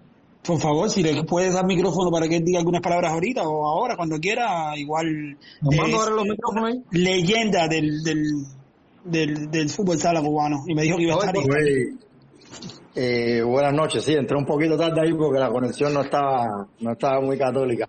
Mi ídolo. Güey, pero de- vi el partido hasta el minuto 70, los dejé 1 a 0, no sé bien por fin si terminó así o... Sí, o terminó así. Terminó, terminó así. Oí un pedacito ahí también de lo que estaba hablando Andy, el tema de los futbolistas y eso, ya, y ahora este último muchacho que estaba comentando de, de lo de, de Matanza, de ampliar lo, lo que es la, la contrata de los jugadores, y creo que es muy bueno, ya el fútbol es un poco atrasado en eso, ¿no? Pero ya por lo menos convocaron a estos, a estos cuatro, y, y es un tema más complicado convocar ya a los Osvaldo Alonso, a los que le dicen que son, a los Andy Vaqueros, que, que de una delegación oficial, ¿no? dicen que son de sectores, sí. Increíble. Exacto. Pero bueno, ahora a lo mejor este año, pues tú sabes que todo va cambiando, a lo mejor el año que viene o el otro ya las cosas van improvisando y esperemos que, que esa palabrita de sector se borre los vocabularios de... Te quiero hacer una pregunta, Ronald, si me permites, eh, y discúlpame, Haroldo, ¿puedo, ¿puedo hacer una preguntita rápido para... Claro, claro, claro. Eh, sí, eh, libre ya. Ah, bueno, no, te quería preguntar que cuál es la diferencia entre el manejo, quiero que me hables de la diferencia del manejo del fútbol sala en Cuba, que sí ha sido relativamente exitoso, es decir, a ver, asistir a mundiales de, fútbol sala y asistir, eh, mm, es decir, con, eh, consecutivamente mundiales de, fútbol sala, yo creo que, que es meritorio, ¿no? Entonces, ¿tú crees que hay diferencias en el manejo de las autoridades deportivas del fútbol sala del fútbol y del fútbol eh, eh, común, el fútbol el fútbol 11 o, o qué, cuál es la diferencia? Pregúntale si le pagaban si tenía salario por jugar fútbol sala. no, no, yo sé que no. Realmente la diferencia no es mucha a nivel institucional es bastante poca, se le da bastante poco apoyo, pero por supuesto comparado con el fútbol 11 se le da todavía mucho menos. Por todo el tema de que el dinero, el dinero que da FIFA supuestamente hay que, me imagino yo que dividirlo más o menos para todas las categorías oficiales, etcétera, pero por supuesto la, el mayor el mayor dinero que entra, por supuesto, es por el 11, sub 23, esa categoría que, que se le da un poco más de dinero, ¿no? Pero igual se, se debería repartir mucho más aquí, un poco más al sala por lo mismo que tú dices, al final, eh, por, que ha ido a cuatro mundiales seguidos, faltó al quinto y eso. Pero eh, se le debería dar mucho más apoyo. Realmente el fútbol sala, eh, en cuanto a, sí, a título que se dice, decir, de título no participar en mundial, tiene un poco más el oro el fútbol 11 también. El nivel, por supuesto, en el 11 es mucho más complejo. Más competitivo, claro, claro. Más competitivo y, por supuesto, todos los países, aunque sean países pobres, le ponen mucho más dinero y muchas más ganas al fútbol 11 que al final es lo que le devuelve un poco de dinero por temas de entrada, publicidad, todas esas cosas. Pero sí es cierto que, hay que aprovechar un poquito esta vorágine ahora de, que se están abriendo todos los deportes un poco a, profesionalismo, no, que están convocando gente de afuera, a la que están en otras ligas, en todos los lados, y aprovecharlo para subir el nivel. Ahora realmente el, el Sala tiene un nivel realmente muy bajo, ¿entiendes? Producto de lo mismo que ya todos sabemos, que las competencias no tienen tope, no tienen unas condiciones básicas, pero bueno, el, Sala siempre realmente ha adolecido eso. Lo que ya es como te digo, antes, por ejemplo, te estoy hablando para allá, para, para 2004, cuando yo empezaba, 2000, 2002, realmente a Guatemala eh, se ganaba bien. Nosotros hacíamos una preselección y perdíamos uno y ganábamos otro. Hoy realmente es misión imposible Cuba ganarle a Costa Rica y Guatemala en el Sala. Realmente porque en estos países han subido Guatemala y, Costa Rica en el área están muy muy por encima realmente ganarle a ellos es muy complicado muy complicado por eso porque ellos también. Eh, y Panamá también ha subido ahora con, con Campuzano y que estuvo por allá y han subido pero que Guatemala dio un cambio hoy más ¿por qué? porque ellos tenían ahí lo que viene siendo aquí el cargo del comisionado era un hombre ah, Andy ¿cómo se llama este? que era dueño de farmacia y todo eso no me acuerdo ese mismo ese mismo que tenía realmente mucha plata y le dedicó dinero a, que Guatemala viajara, a elevar el nivel. Y Guatemala tenía dos o tres jugando por Brasil, por Costa Rica. Por supuesto, cuando además la selección tenían un, equipo ya competitivo, realmente. Entonces lo que dice Armando, es lo que dice Armando, es decir, mirar el camino de Guatemala, en vez, en vez de potenciar quizás la Liga, Nacional de Fútbol Sala, eh, potenció la selección. Y ahí entonces yo estoy de acuerdo con Armando, es decir, Armando lo decía, eh, Ronan, que es, es más fácil eh, armar una selección cubana que tenemos 50 o 60 futbolistas profesionales jugando en el mundo entero, armar una selección competitiva y a partir de ahí entonces em, em, empezar a arreglar el fútbol hacia abajo, que como dicen los, eh, la gente que son un poquito más utópicas, que hay que empezar por la base, arreglar la GIDE, los entrenadores, los hábitos. no. Realmente realmente para empezar en la base y esas cosas tienes que tener un sistema ya que no se basa en dos años. no, no, no, no, ni invente. Tienes que, que, esto es a, largo, a larguísimo plazo. A larguísimo plazo. Realmente ahora para el fútbol lo que yo veo desde mi punto, poco conocimiento que tengo de lo que es el 11, es esto, es poder contra, eh, decir, hacer venir a, los, a los famosos legionarios que estén por afuera y que apoyen. Por lo menos el primer tiempo yo vi, me imagino que han hablado de esto, eh, al final, es utópico, como tú dices, soñar que le vamos a ganar de un día a otro a Guatemala, un país que por muy flojo que esté en el área, es 300 veces mejor que Cuba porque tiene tradición. Pero bueno, por lo menos lo que yo vi en el primer tiempo y un poquito el segundo, a lo mejor, por supuesto, era muy complicado hacer tres pases seguidos, pero tú por lo menos veías que los defensas intentaban salir jugando. Intentaban salir, le quitaban un poco los pelotazos, lo que al final es lo que es lo que sabemos, lo que sé un poquito es bastante complicado jugar con un equipo que a todas luces tiene más nivel que tú y no puede, porque realmente no puede. Yo se lo decía aquí a la gente en broma aquí, cuando tú juegas con Brasil, otra cosa no es que tú tengas miedo ni que estés nervioso, es que simplemente tú piensas que esa gente tiene dos cerebros y tres piernas, es la realidad. Porque ellos ven, es como en el ajedrez, que tú ves una jugada y el profesional ve cinco y seis jugadas, es así en el fútbol, es lo mismo, esa gente ve tres y cuatro jugadas comparadas contigo que te cuesta trabajo, eh, tan siquiera pensar si, si o pasas o recesionas para lo que el cubano es complicado, esa gente es como un, un brazo más y le sale muy natural.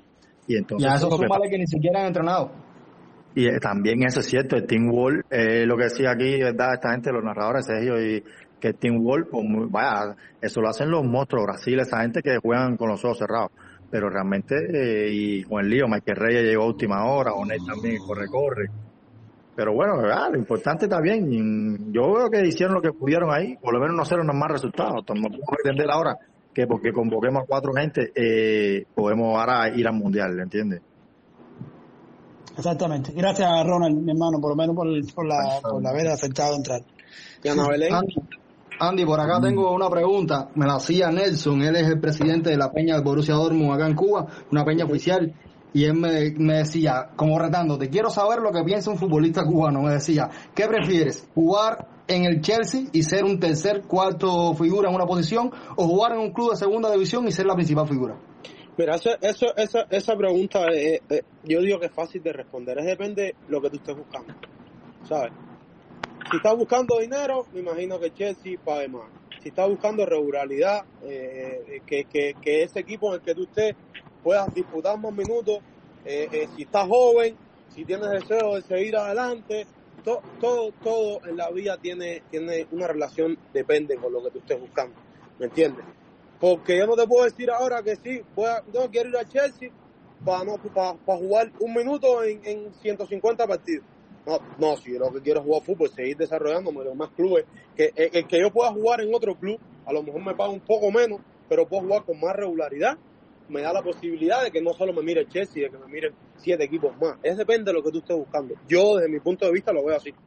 Ya, claro. Daguito, eh, tu experiencia, tú conoces mucho más que yo los futbolistas cubanos, más o menos se, manejan en el criterio de, de Andy, y por supuesto no creo que me den nombre, pero ¿es, es, esta la, digamos, la, la línea o, se piensa diferente? No, no, no, yo coincido ahí en ese sentido con Andy, tengo la misma opinión, exactamente la misma opinión que él. Bueno, eh, no sé si Armando cree, quiere, quiere hacer alguna otra pregunta, por acá siguen preguntando muchísimo, no sé, no quiero usar de su tiempo. Podemos seguir si quieren toda la noche, como ustedes no, quieran. No, a ver, a ver, eh, yo todavía puedo seguir, no sé si Andy podrá seguir, pero yo, puedo seguir un poquito más, no tengo problema. entonces, venga, sigue preguntando sin problema. Seguimos. Andy, te preguntaba siempre, siempre tienes que dejar un rato para que Andy cante dos temas. No, claro. Llegué del entrenamiento, estoy cansado, Armando. Andy, preguntaban que si uno de los problemas del fútbol en Cuba y de los futbolistas cubanos es no tener representantes. Sí, por supuesto. El fútbol, el fútbol, el fútbol mundial se maneja a través de un representante. Por supuesto que sí. La, es que, es que, a ver, vuelvo y repito, yo cada vez que me hacen una pregunta yo lo pongo en, en mi sitio. Yo no firmé porque no tenía representante, yo tenía representante. ¿Me entiendes? Mi representante vino con las ofertas encima de la mesa. No firmé por la federación y el Inter y por ahí para allá, gente que no quiero mencionar porque en mi vida son un cero a la izquierda. Pero por supuesto que sí, claro. Si no tienes un representante en el fútbol actual, en el mundo, no eres nadie. Si no, pregúntale a todos los futbolistas cubanos que se han ido de contrato, todos tienen un representante, aunque sea el mismo para tres o cuatro. Daito, preguntaban por acá, y también para Andy, por supuesto, entonces que si no se potencia la ida y no se potencia la base, ¿qué hacemos con esas nuevas generaciones de futbolistas que en, en, teoría pueden llegar a la selección nacional y no van a tener el apoyo de, las autoridades? ¿Qué hacer? Bueno, a ver, yo no estoy diciendo que no se potencie la ida y la... yo soy el primero que dice que lo primero que hay que hacer es eh, mm, capacitar a los entrenadores de esos muchachitos para que se actualicen en métodos y formas yo creo que eso es lo primero que hay que hacer y yo creo que no cuesta mucho, porque ¿qué? Capacitar 30, 30 eh, profesionales, 30 entrenadores en Cuba, mandarlos, no sé, a Uruguay o Argentina, no sé, a Colombia, no cuánto puede costar, qué inversión puede ser esa, ¿entiendes? Pero sí, yo, yo creo que eso se puede hacer ahora y se puede también, eh, pero, pero, pero, Arnoldo, por favor, eh, los partidos, cada vez que hay un partido juvenil, eh, aquí en Río, en la IDE, termina eh, con una batalla campal. No, no, no es que no termine el partido, es que ya estoy viendo cómo, cómo se puede terminar un partido aquí en la IDE de Pinar de Río, porque cada vez que viene a Habana, Pinar de Río, eh, terminan que los padres metidos dentro del terreno y el partido en 1970 se acaba. Entonces, ¿qué fútbol? Eh, vamos a empezar por ahí. ¿Por qué? Porque el arbitraje es malo, porque los entrenadores Sé lo son que está malos. hablando, sé lo que está hablando. Entonces, Hay, eh, nivel. hay muchos de estos partidos que lo dirigen los propios entrenadores. Un tiempo. No, no, eh, Y un un entrenador de- de- del lugar donde vas a jugar.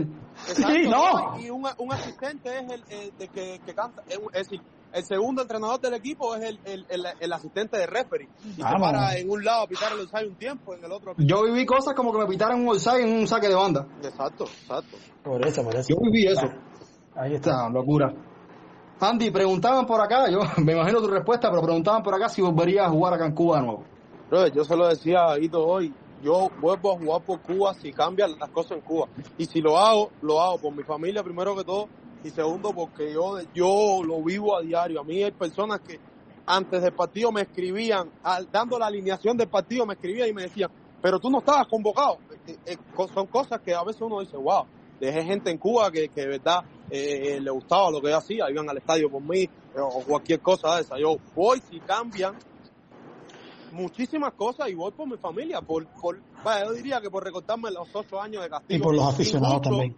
Injusto que me pusieron, o que le ponen a todo el que deserta, y por los aficionados, exacto lo que decía, por las personas que el de pueblo, Cuba. que- Claro. exacto. Andy, Los fanáticos parece que. Andy, parece que vas a tener que regresar porque tienes una cuenta pendiente por aquí. Dice Javi AD. Pregunta para Andy. Si cree que dijo Ture le gana algún día a Habana del Este. bueno, en el fútbol, yo personalmente, en el fútbol sala, nunca perdí contra Van del Este, en el fútbol 11 sí creo que tengo varios varios partidos ahí, de, de vez en cuando yo me fago con Arturo por eso. De vez en cuando. Andy, eh, mucha gente está preguntando, tú jugaste 11, pero también jugaste sala. ¿Qué tú eras realmente? Me están preguntando, Andy, ¿eras jugador de sala y jugaba 11 o jugaba 11 y se hacía jugador de sala? No, yo jugaba 11, pero me jugaba a jugar sala. Y es mi problema que tuve por eso también. Y pe- pe- para que tú veas lo que son las cosas de la vida, a mí me querían sancionar un año porque en una semana de vacaciones que dieron, estaba jugando precisamente el equipo de 10 de octubre y yo quise jugar por mi municipio en una provincial de fútbol sala. Es decir, que no estaba jugando ni pelota ni baloncesto y me querían sancionar un año. wow. Pero no, jugador de fútbol 11 que, que, que también jugó fútbol sala. Eh, Daguito, preguntaban por acá, y también por supuesto, siempre Andy, eh, con la incorporación de Marcel Hernández para las próximas convocatorias, ¿cuánto podría cambiar esa alineación del equipo Cuba? Drásticamente. Uf. Drástica, mira, escúchenme, drásticamente, drásticamente. Marcel Hernández es el único futbolista que se puede echar un equipo entero. Es decir, es el típico futbolista que te puede con una jugada cambiar el rumbo del partido. ¿Se acuerdan cuando el Real Madrid eh, mm, jugaba muy mal y, y Ronaldo lo salvaba? Es decir, eh, cuando tienes un futbolista, cuando el Barcelona juega muy mal y tienes a Messi, eh, y Messi se te inventa una jugada y te mete un gol, ya se te olvidó el equipo que jugó mal. Entonces yo creo que Marcel Hernández, repito, es el mejor futbolista de la actualidad, mejor futbolista jugando de la actualidad, eh, muy por encima, muy por encima. Y, yo creo que es- es capaz de todo, es capaz de cogerte la pelota y filtrarte un pase de ensueño a un compañero. Eh, se crean las oportunidades para él, pero también con la pelota en los pies tienes que engancharle cuatro guatemaltecos. Cuatro, porque es el tanque, y Andy lo sabe, el tanque no se la quita a nadie, no se la quita a nadie. Está en un nivel y en una forma extraordinaria. Marcel, está a un Marcel ni- Marcel, Marcel no está a un nivel, Marcel está por encima del nivel. Marcel ahora se cogió el fútbol, el fútbol, caballero, se, se comió el fútbol de Costa Rica, de Costa Rica, no el de Honduras ni el de Guatemala, el de Costa Rica, que es el mejor fútbol de Centroamérica. Se la comió, es el mejor futbolista de esa liga, es mejor, es mejor. No hay otro. Y mira que hay nombres ahí importantes. Pero Marcel es eh, decir ya, eh, con decir que es el mejor futbolista cubano de la actualidad y que es el mejor futbolista del fútbol costarricense y que lo quieren nacionalizar, bueno, ya ahí te lo dejo todo. Ponerle nueve en la selección de Costa Rica. Daito, Marcel sí está entre los convocados. Si no le Sí. pido eh, ahondar en el Sí. tema porque sé que es una cosa personal, pero, cosa pero personal. quisiera que quien nos escuche eh, tenga claro eso. Marcel sí lo convocaron o no.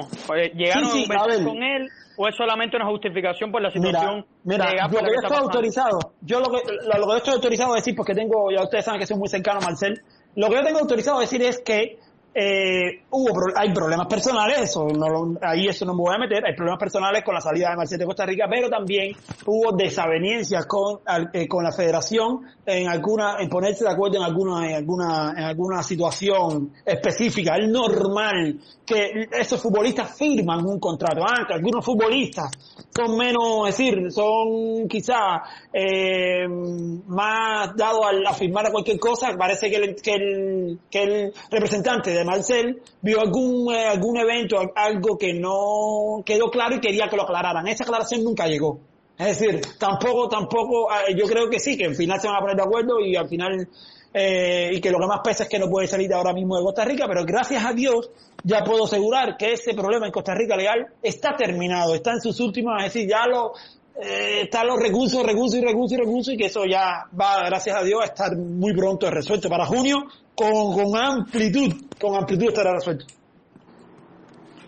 Preguntan por acá que si Marcel Hernández está por encima del nivel de, de Onel. Yo personalmente pienso que sí, y no, y no, que Ahora, sí, mi- ahora no. mismo, ahora mismo. Sí, sí. Sí, sí, sí, por Ahora supuesto. mismo. Vamos a estar hablando que Donel Hernández lleva un año sin jugar. Eh, la gente se lo olvida. Donel Hernández ha caído en dos lesiones graves. Eh, desde finales de la temporada que viene y de la pasada y esta temporada cayó en dos lesiones cuando se recuperó, jugó seis partidos y se volvió a lesionar. Es decir, que en los últimos 365 días Onel Hernández ha jugado seis partidos, seis partidos. Entonces, eh, sí, es verdad que está jugando a un nivel, eh, en una liga a ni- nivel alta, por encima de la de Marcel, pero me parece a mí que Marcel en estos momentos tiene más nivel y está en mejor forma que, que Onel Hernández. Tiene más gol, tiene más, más, más creación. Yo creo que, que, que para mí, vuelvo a repetir, para mí es el mejor futbolista de la actualidad en Cuba. Eh, cualquier futbolista cubano para mí es mejor. Daguito Javi AD dice por acá que, que le digas a Ronald y a Andy que le mande un abrazo. Pues nada, eh, Andy y Ronald, un abrazo de ustedes para ustedes de Javi. AD. no sé, pensé que era amigo tuyo. Preguntan por acá que qué pasa con Triana sí lo conozco. Ay. Que preguntan por acá qué pasa con Triana. ¿Dónde está Triana? Triana ¿Por es no un puede ser? excelentísimo jugador, escucha, un excelentísimo entrenador, pero está contratado por, por una isla del Caribe para manejar su fútbol. Curazao. Curazao, Curazao. Sí, sí, así mismo. Y para manejar todo su fútbol eh, inferior, todo su fútbol juvenil. Es decir, recuerden que Triana es especialista, y Vaquero lo sabrá, especialista sobre todo en la formación y en las selecciones inferiores. Tuvo muchísimos resultados y, y yo creo que sí, que es uno de los mejores entrenadores. Mira, quiero, quiero mencionar también a Darien, a Darien, a Darien Díaz, que para mí es un excelentísimo eh, eh, entrenador también, y que yo creo que se merece, se merece un chance también en la selección, Darien. ¿eh? Eh, sí, no sé si Andy estará de acuerdo conmigo, pero Al menos en el Eh, colectivo técnico, sí, por supuesto. En este, por supuesto. sí. sí, sí, sí, sí, definitivamente. Con los ojos cerrados. Se nos queda Chandler también. Sí, sí, también, también. Eh, no, están preguntando por acá que quién dirigía la Federación de Fútbol Cubano. O sea, esto es una barbaridad. Luis Hernández se llama. Eh, Andy, eh, me preguntaban que cómo se siente uno, un jugador de fútbol de Cuba, cuando sale afuera y, y sabe que tiene, que tiene la mirada de un país entero puesta sobre sus espaldas. ¿Cuál es la sensación? Brother, yo lo, yo me lo, yo lo, yo lo disfrutaba al máximo. Yo te puedo decir que yo sí, yo me vivía cada partido como, no te puedo explicar, como si fuera mi champion. Y ah, yo me sentía súper bien, brother. Yo cada vez que iba a un partido, yo no, no sé si era que me transformaba. Eh, Los otros días no sé quién lo estaba, lo estaba comentando, de que, de que si era uno de los jugadores más estables de, de todas las selecciones nacionales, porque yo, es que no, no sé, yo era como que el partido yo me transformaba de una manera de que, de que me lo vivía al, al, al 10.000%. Y se, para, yo lo sentía muy, muy, muy, muy, muy bien. Muy bien. Daguito, ¿algún momento que recuerdes en específico de Andy con la selección? Mm, muchos, muchos momentos. Andy, como te digo, Andy es, es, eh, ha sido de los últimos años eh, de la selección nacional el, pilar fundamental junto con Jordan Santa Cruz. Yo, yo creo que, que, que que, bueno, ya con decirte eso, en, la última, en, el, en los últimos 10 años, no creo que haya un futbolista que, que bueno, que haya sido, que haya tenido tanto, tanto protagonismo en una selección nacional como Andy Vaquero y Jordan Santa Cruz. Creo que han sido eh, dos pilares que cuando yo lo dije públicamente, cuando ellos dos, bueno, decidieron tomar su decisión de emprender nuevos caminos, yo creo que esa fue una baja durísima. Otro ya lo decía, sí, a ver, llamamos a cuatro legionarios, pero hemos perdido a tres pilares fundamentales de la selección Jordan Santa Cruz, Andy Vaquero y Daniel Ernesto Luisa. Es decir, eh, a ver, no sé si ustedes me entenderán. Júntenle a toda esta super selección en el medio a Daniel y a Vaquero, vaya, sin ir más lejos, y quiten a Giancarlo y pongan a Santa Cruz, y vamos a ver a, dónde vamos a parar, con Oler Hernández y con Marcel y con Luis Paladera, vaya. ¿Eh? Pues mira, te, te, armaría un 11 si no se fuese Santa Cruz y Vaquero. Con, con, con Vaquero y Daniel, Hernández, eh, Daniel Ernesto Lizaje en el doble 5. Ya tienen resuelto el, el mediocampo. Mediocampistas todoterreno, mediocampistas de primer nivel. Y por delante, con Jordan, con Paradela, con Onel y con Marcel, todos elegibles. Mira a ver, mira a ver la verdad a dónde si no teníamos oportunidad. Entonces, sí, por un lado, estás llamando a cuatro internacionales, pero has perdido, quizás por tu incompetencia, a, tres de los pilares importantísimos de la selección, que yo creo, repito, que Andy Vaquero ha sido en los últimos 10 años referente al saludo en la selección nacional y en el fútbol cubano. Andy, preguntan por acá que por lo menos con la selección, ¿dónde te sientes más cómodo? ¿Jugando de 5 o jugando en el lateral? No, no, en la banda, en, en el medio, de, iba a decir es de 8. Es que tengo las, las, posiciones trocadas con el fútbol de aquí, que, que al 5 le dicen central y me, me pierdo a veces. de 8, de 8, de 8, de 8. Mixto, mixto en el medio. Un interior, un interior. Exacto, eh, exacto, Pregunta eh, eh, una, una pregunta para Andy. Y bueno, ya también tenemos que ir cerrando. Llevamos una hora y 45 minutos. Bueno, un poquito menos porque no empezamos a las 10. lo digo por el tiempo de ustedes y también por el tiempo de los usuarios. hago una pregunta a Andy, les hago una invitación a ustedes y que Haroldo vaya cerrando con las últimas preguntas. más allá de cualquier frustración que ya insisto en que tiene más que ver con personas que con esencias. Eh, más allá de cualquier, de cualquier frustración, ¿qué sentiste tú cuando viste a un jugador saliendo con el número 2 de la, de la selección nacional hoy? Eh, te dejo ahí, te dejo para que vayas pensando y, y les hago la invitación. Eh, hemos estado hablando, hemos estado hablando de nombres una y otra vez. yo los provoqué para que ustedes dijeran el 11, el 11 ideal de Cuba.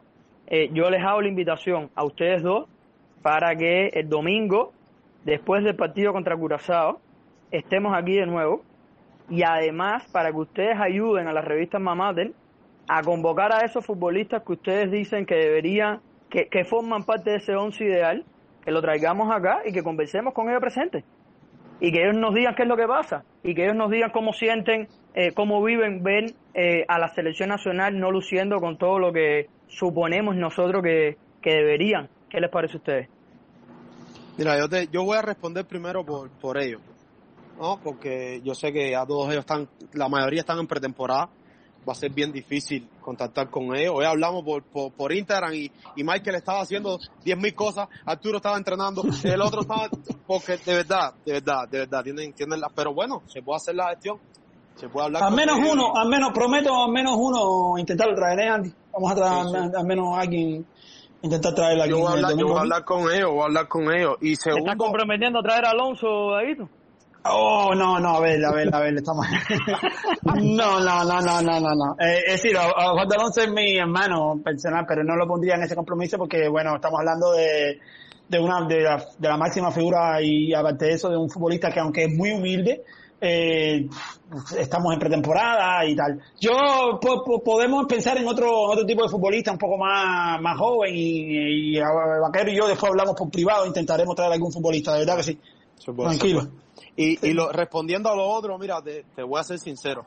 Mandy, parece que tú estabas sentado al lado mío. Yo llegué al entrenamiento, me senté en el televisor y justo, yo llegué y, y, y creo que como a los 10 minutos entró Sandro y Pagombo le pusieron así, como que la imagen fija así, con la número 2 y en la primera persona que pensé fue en Darío, que está por ahí, porque él lo sabe, me lo estuvo diciendo hace como dos o tres días me estuvo diciendo, bro, se le va a extrañar la número dos, la número dos, la número dos. Y este, ya, a ver, yo tengo mucho vicio con, con el número mío, ¿no?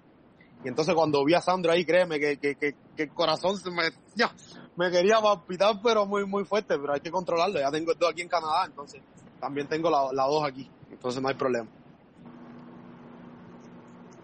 Bueno, Armando, entonces vamos cerrando entonces, ¿no? No, no, podemos hacer un par de preguntas si tienes por ahí y cerramos.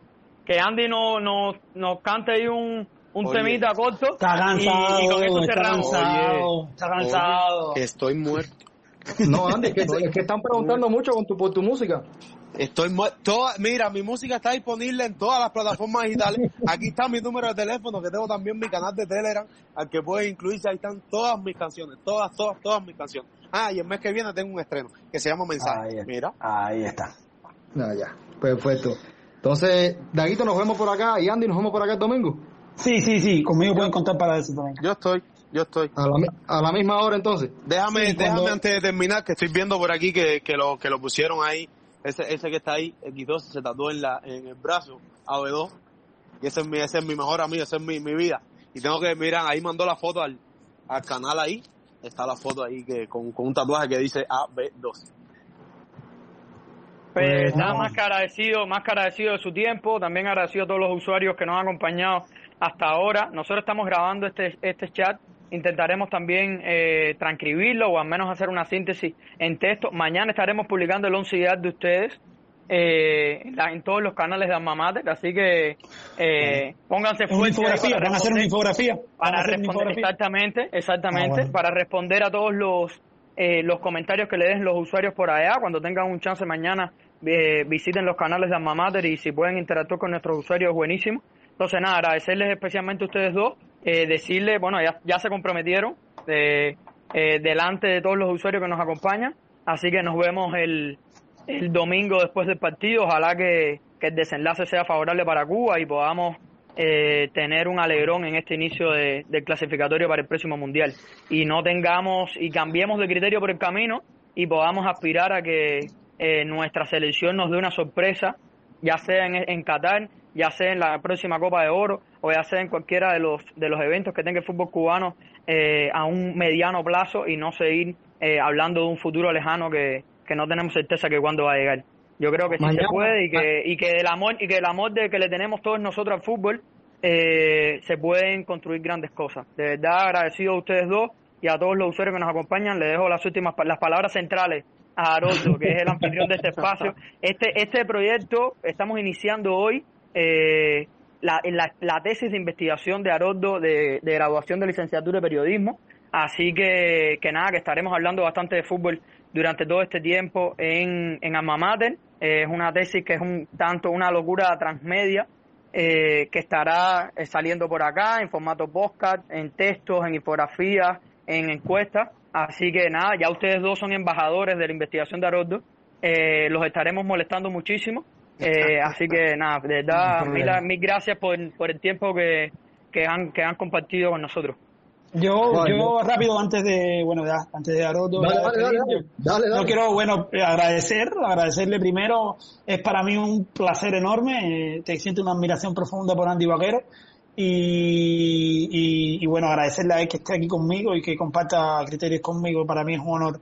Eh, agradecerle a Armando, mi amigo personal y además, más allá de la amistad que tenemos, eh, yo creo que también eh, le agradezco mucho que cuente conmigo para este espacio porque me siento de verdad eh, muy contento de compartir y a Haroldo, bueno, muy, muy, muy buena eh, moderación y, y gracias también por, por todo, por toda la invitación y por todo lo que hoy se ha logrado aquí. No, No, realmente, yo- gracias, gracias a ustedes. Dale, Andy. No, no, iba, iba a agradecerle a ustedes por la, por la invitación y, y por supuesto, Mandy lo sabe y, y Haroldo, tú tienes mi número. Cuando ustedes lo necesiten, a la hora que lo necesiten, yo siempre estoy disponible. Ya Mandito me escribía y me decía, ¿estás? Y yo le decía, lo, pa- para ti yo siempre voy a estar. Siempre, siempre voy a estar. Y ya, usted- esto, esto es una familia. El fútbol al final lo que lo que hace es esas cosas, que, que al final eh, eh, seamos seamos amigos. Entonces, eh, gracias por la invitación y aquí estamos. El domingo aquí estaremos de nuevo. Nada, también recordarle a los oyentes que mañana vamos a estar, estaremos con otros panelistas tocando algunos temas relacionados con esto que hemos hablado acá y otros temas también relacionados con el fútbol cubano. Y qué decirles yo, podrás imaginarte, yo cuando empecé a jugar fútbol sala, quien veía era Andy Vaquero, ¿qué, ¿qué puedo decirte? Eh, para mí es un sueño, sin te lo digo, sin ningún deseo de, de, de, de ser lambón, como dicen por ahí. Yo, No, no, de que yo nada. te veía y yo decía, yo quería ser como Andy Vaquero, no lo logré, pero bueno, aquí de alguna forma estoy supliendo ese sueño que tengo y a Daguito, que uno tiene que verlo obligado. Le gusta o no le gusta su contenido, porque me gustan los colores, pero uno tiene que mirarlo obligado por lo que ha logrado y por lo que ha hecho. Eh, nada, señores, muchísimas gracias en serio por estar acá y nos vemos el domingo. Muchísimas gracias.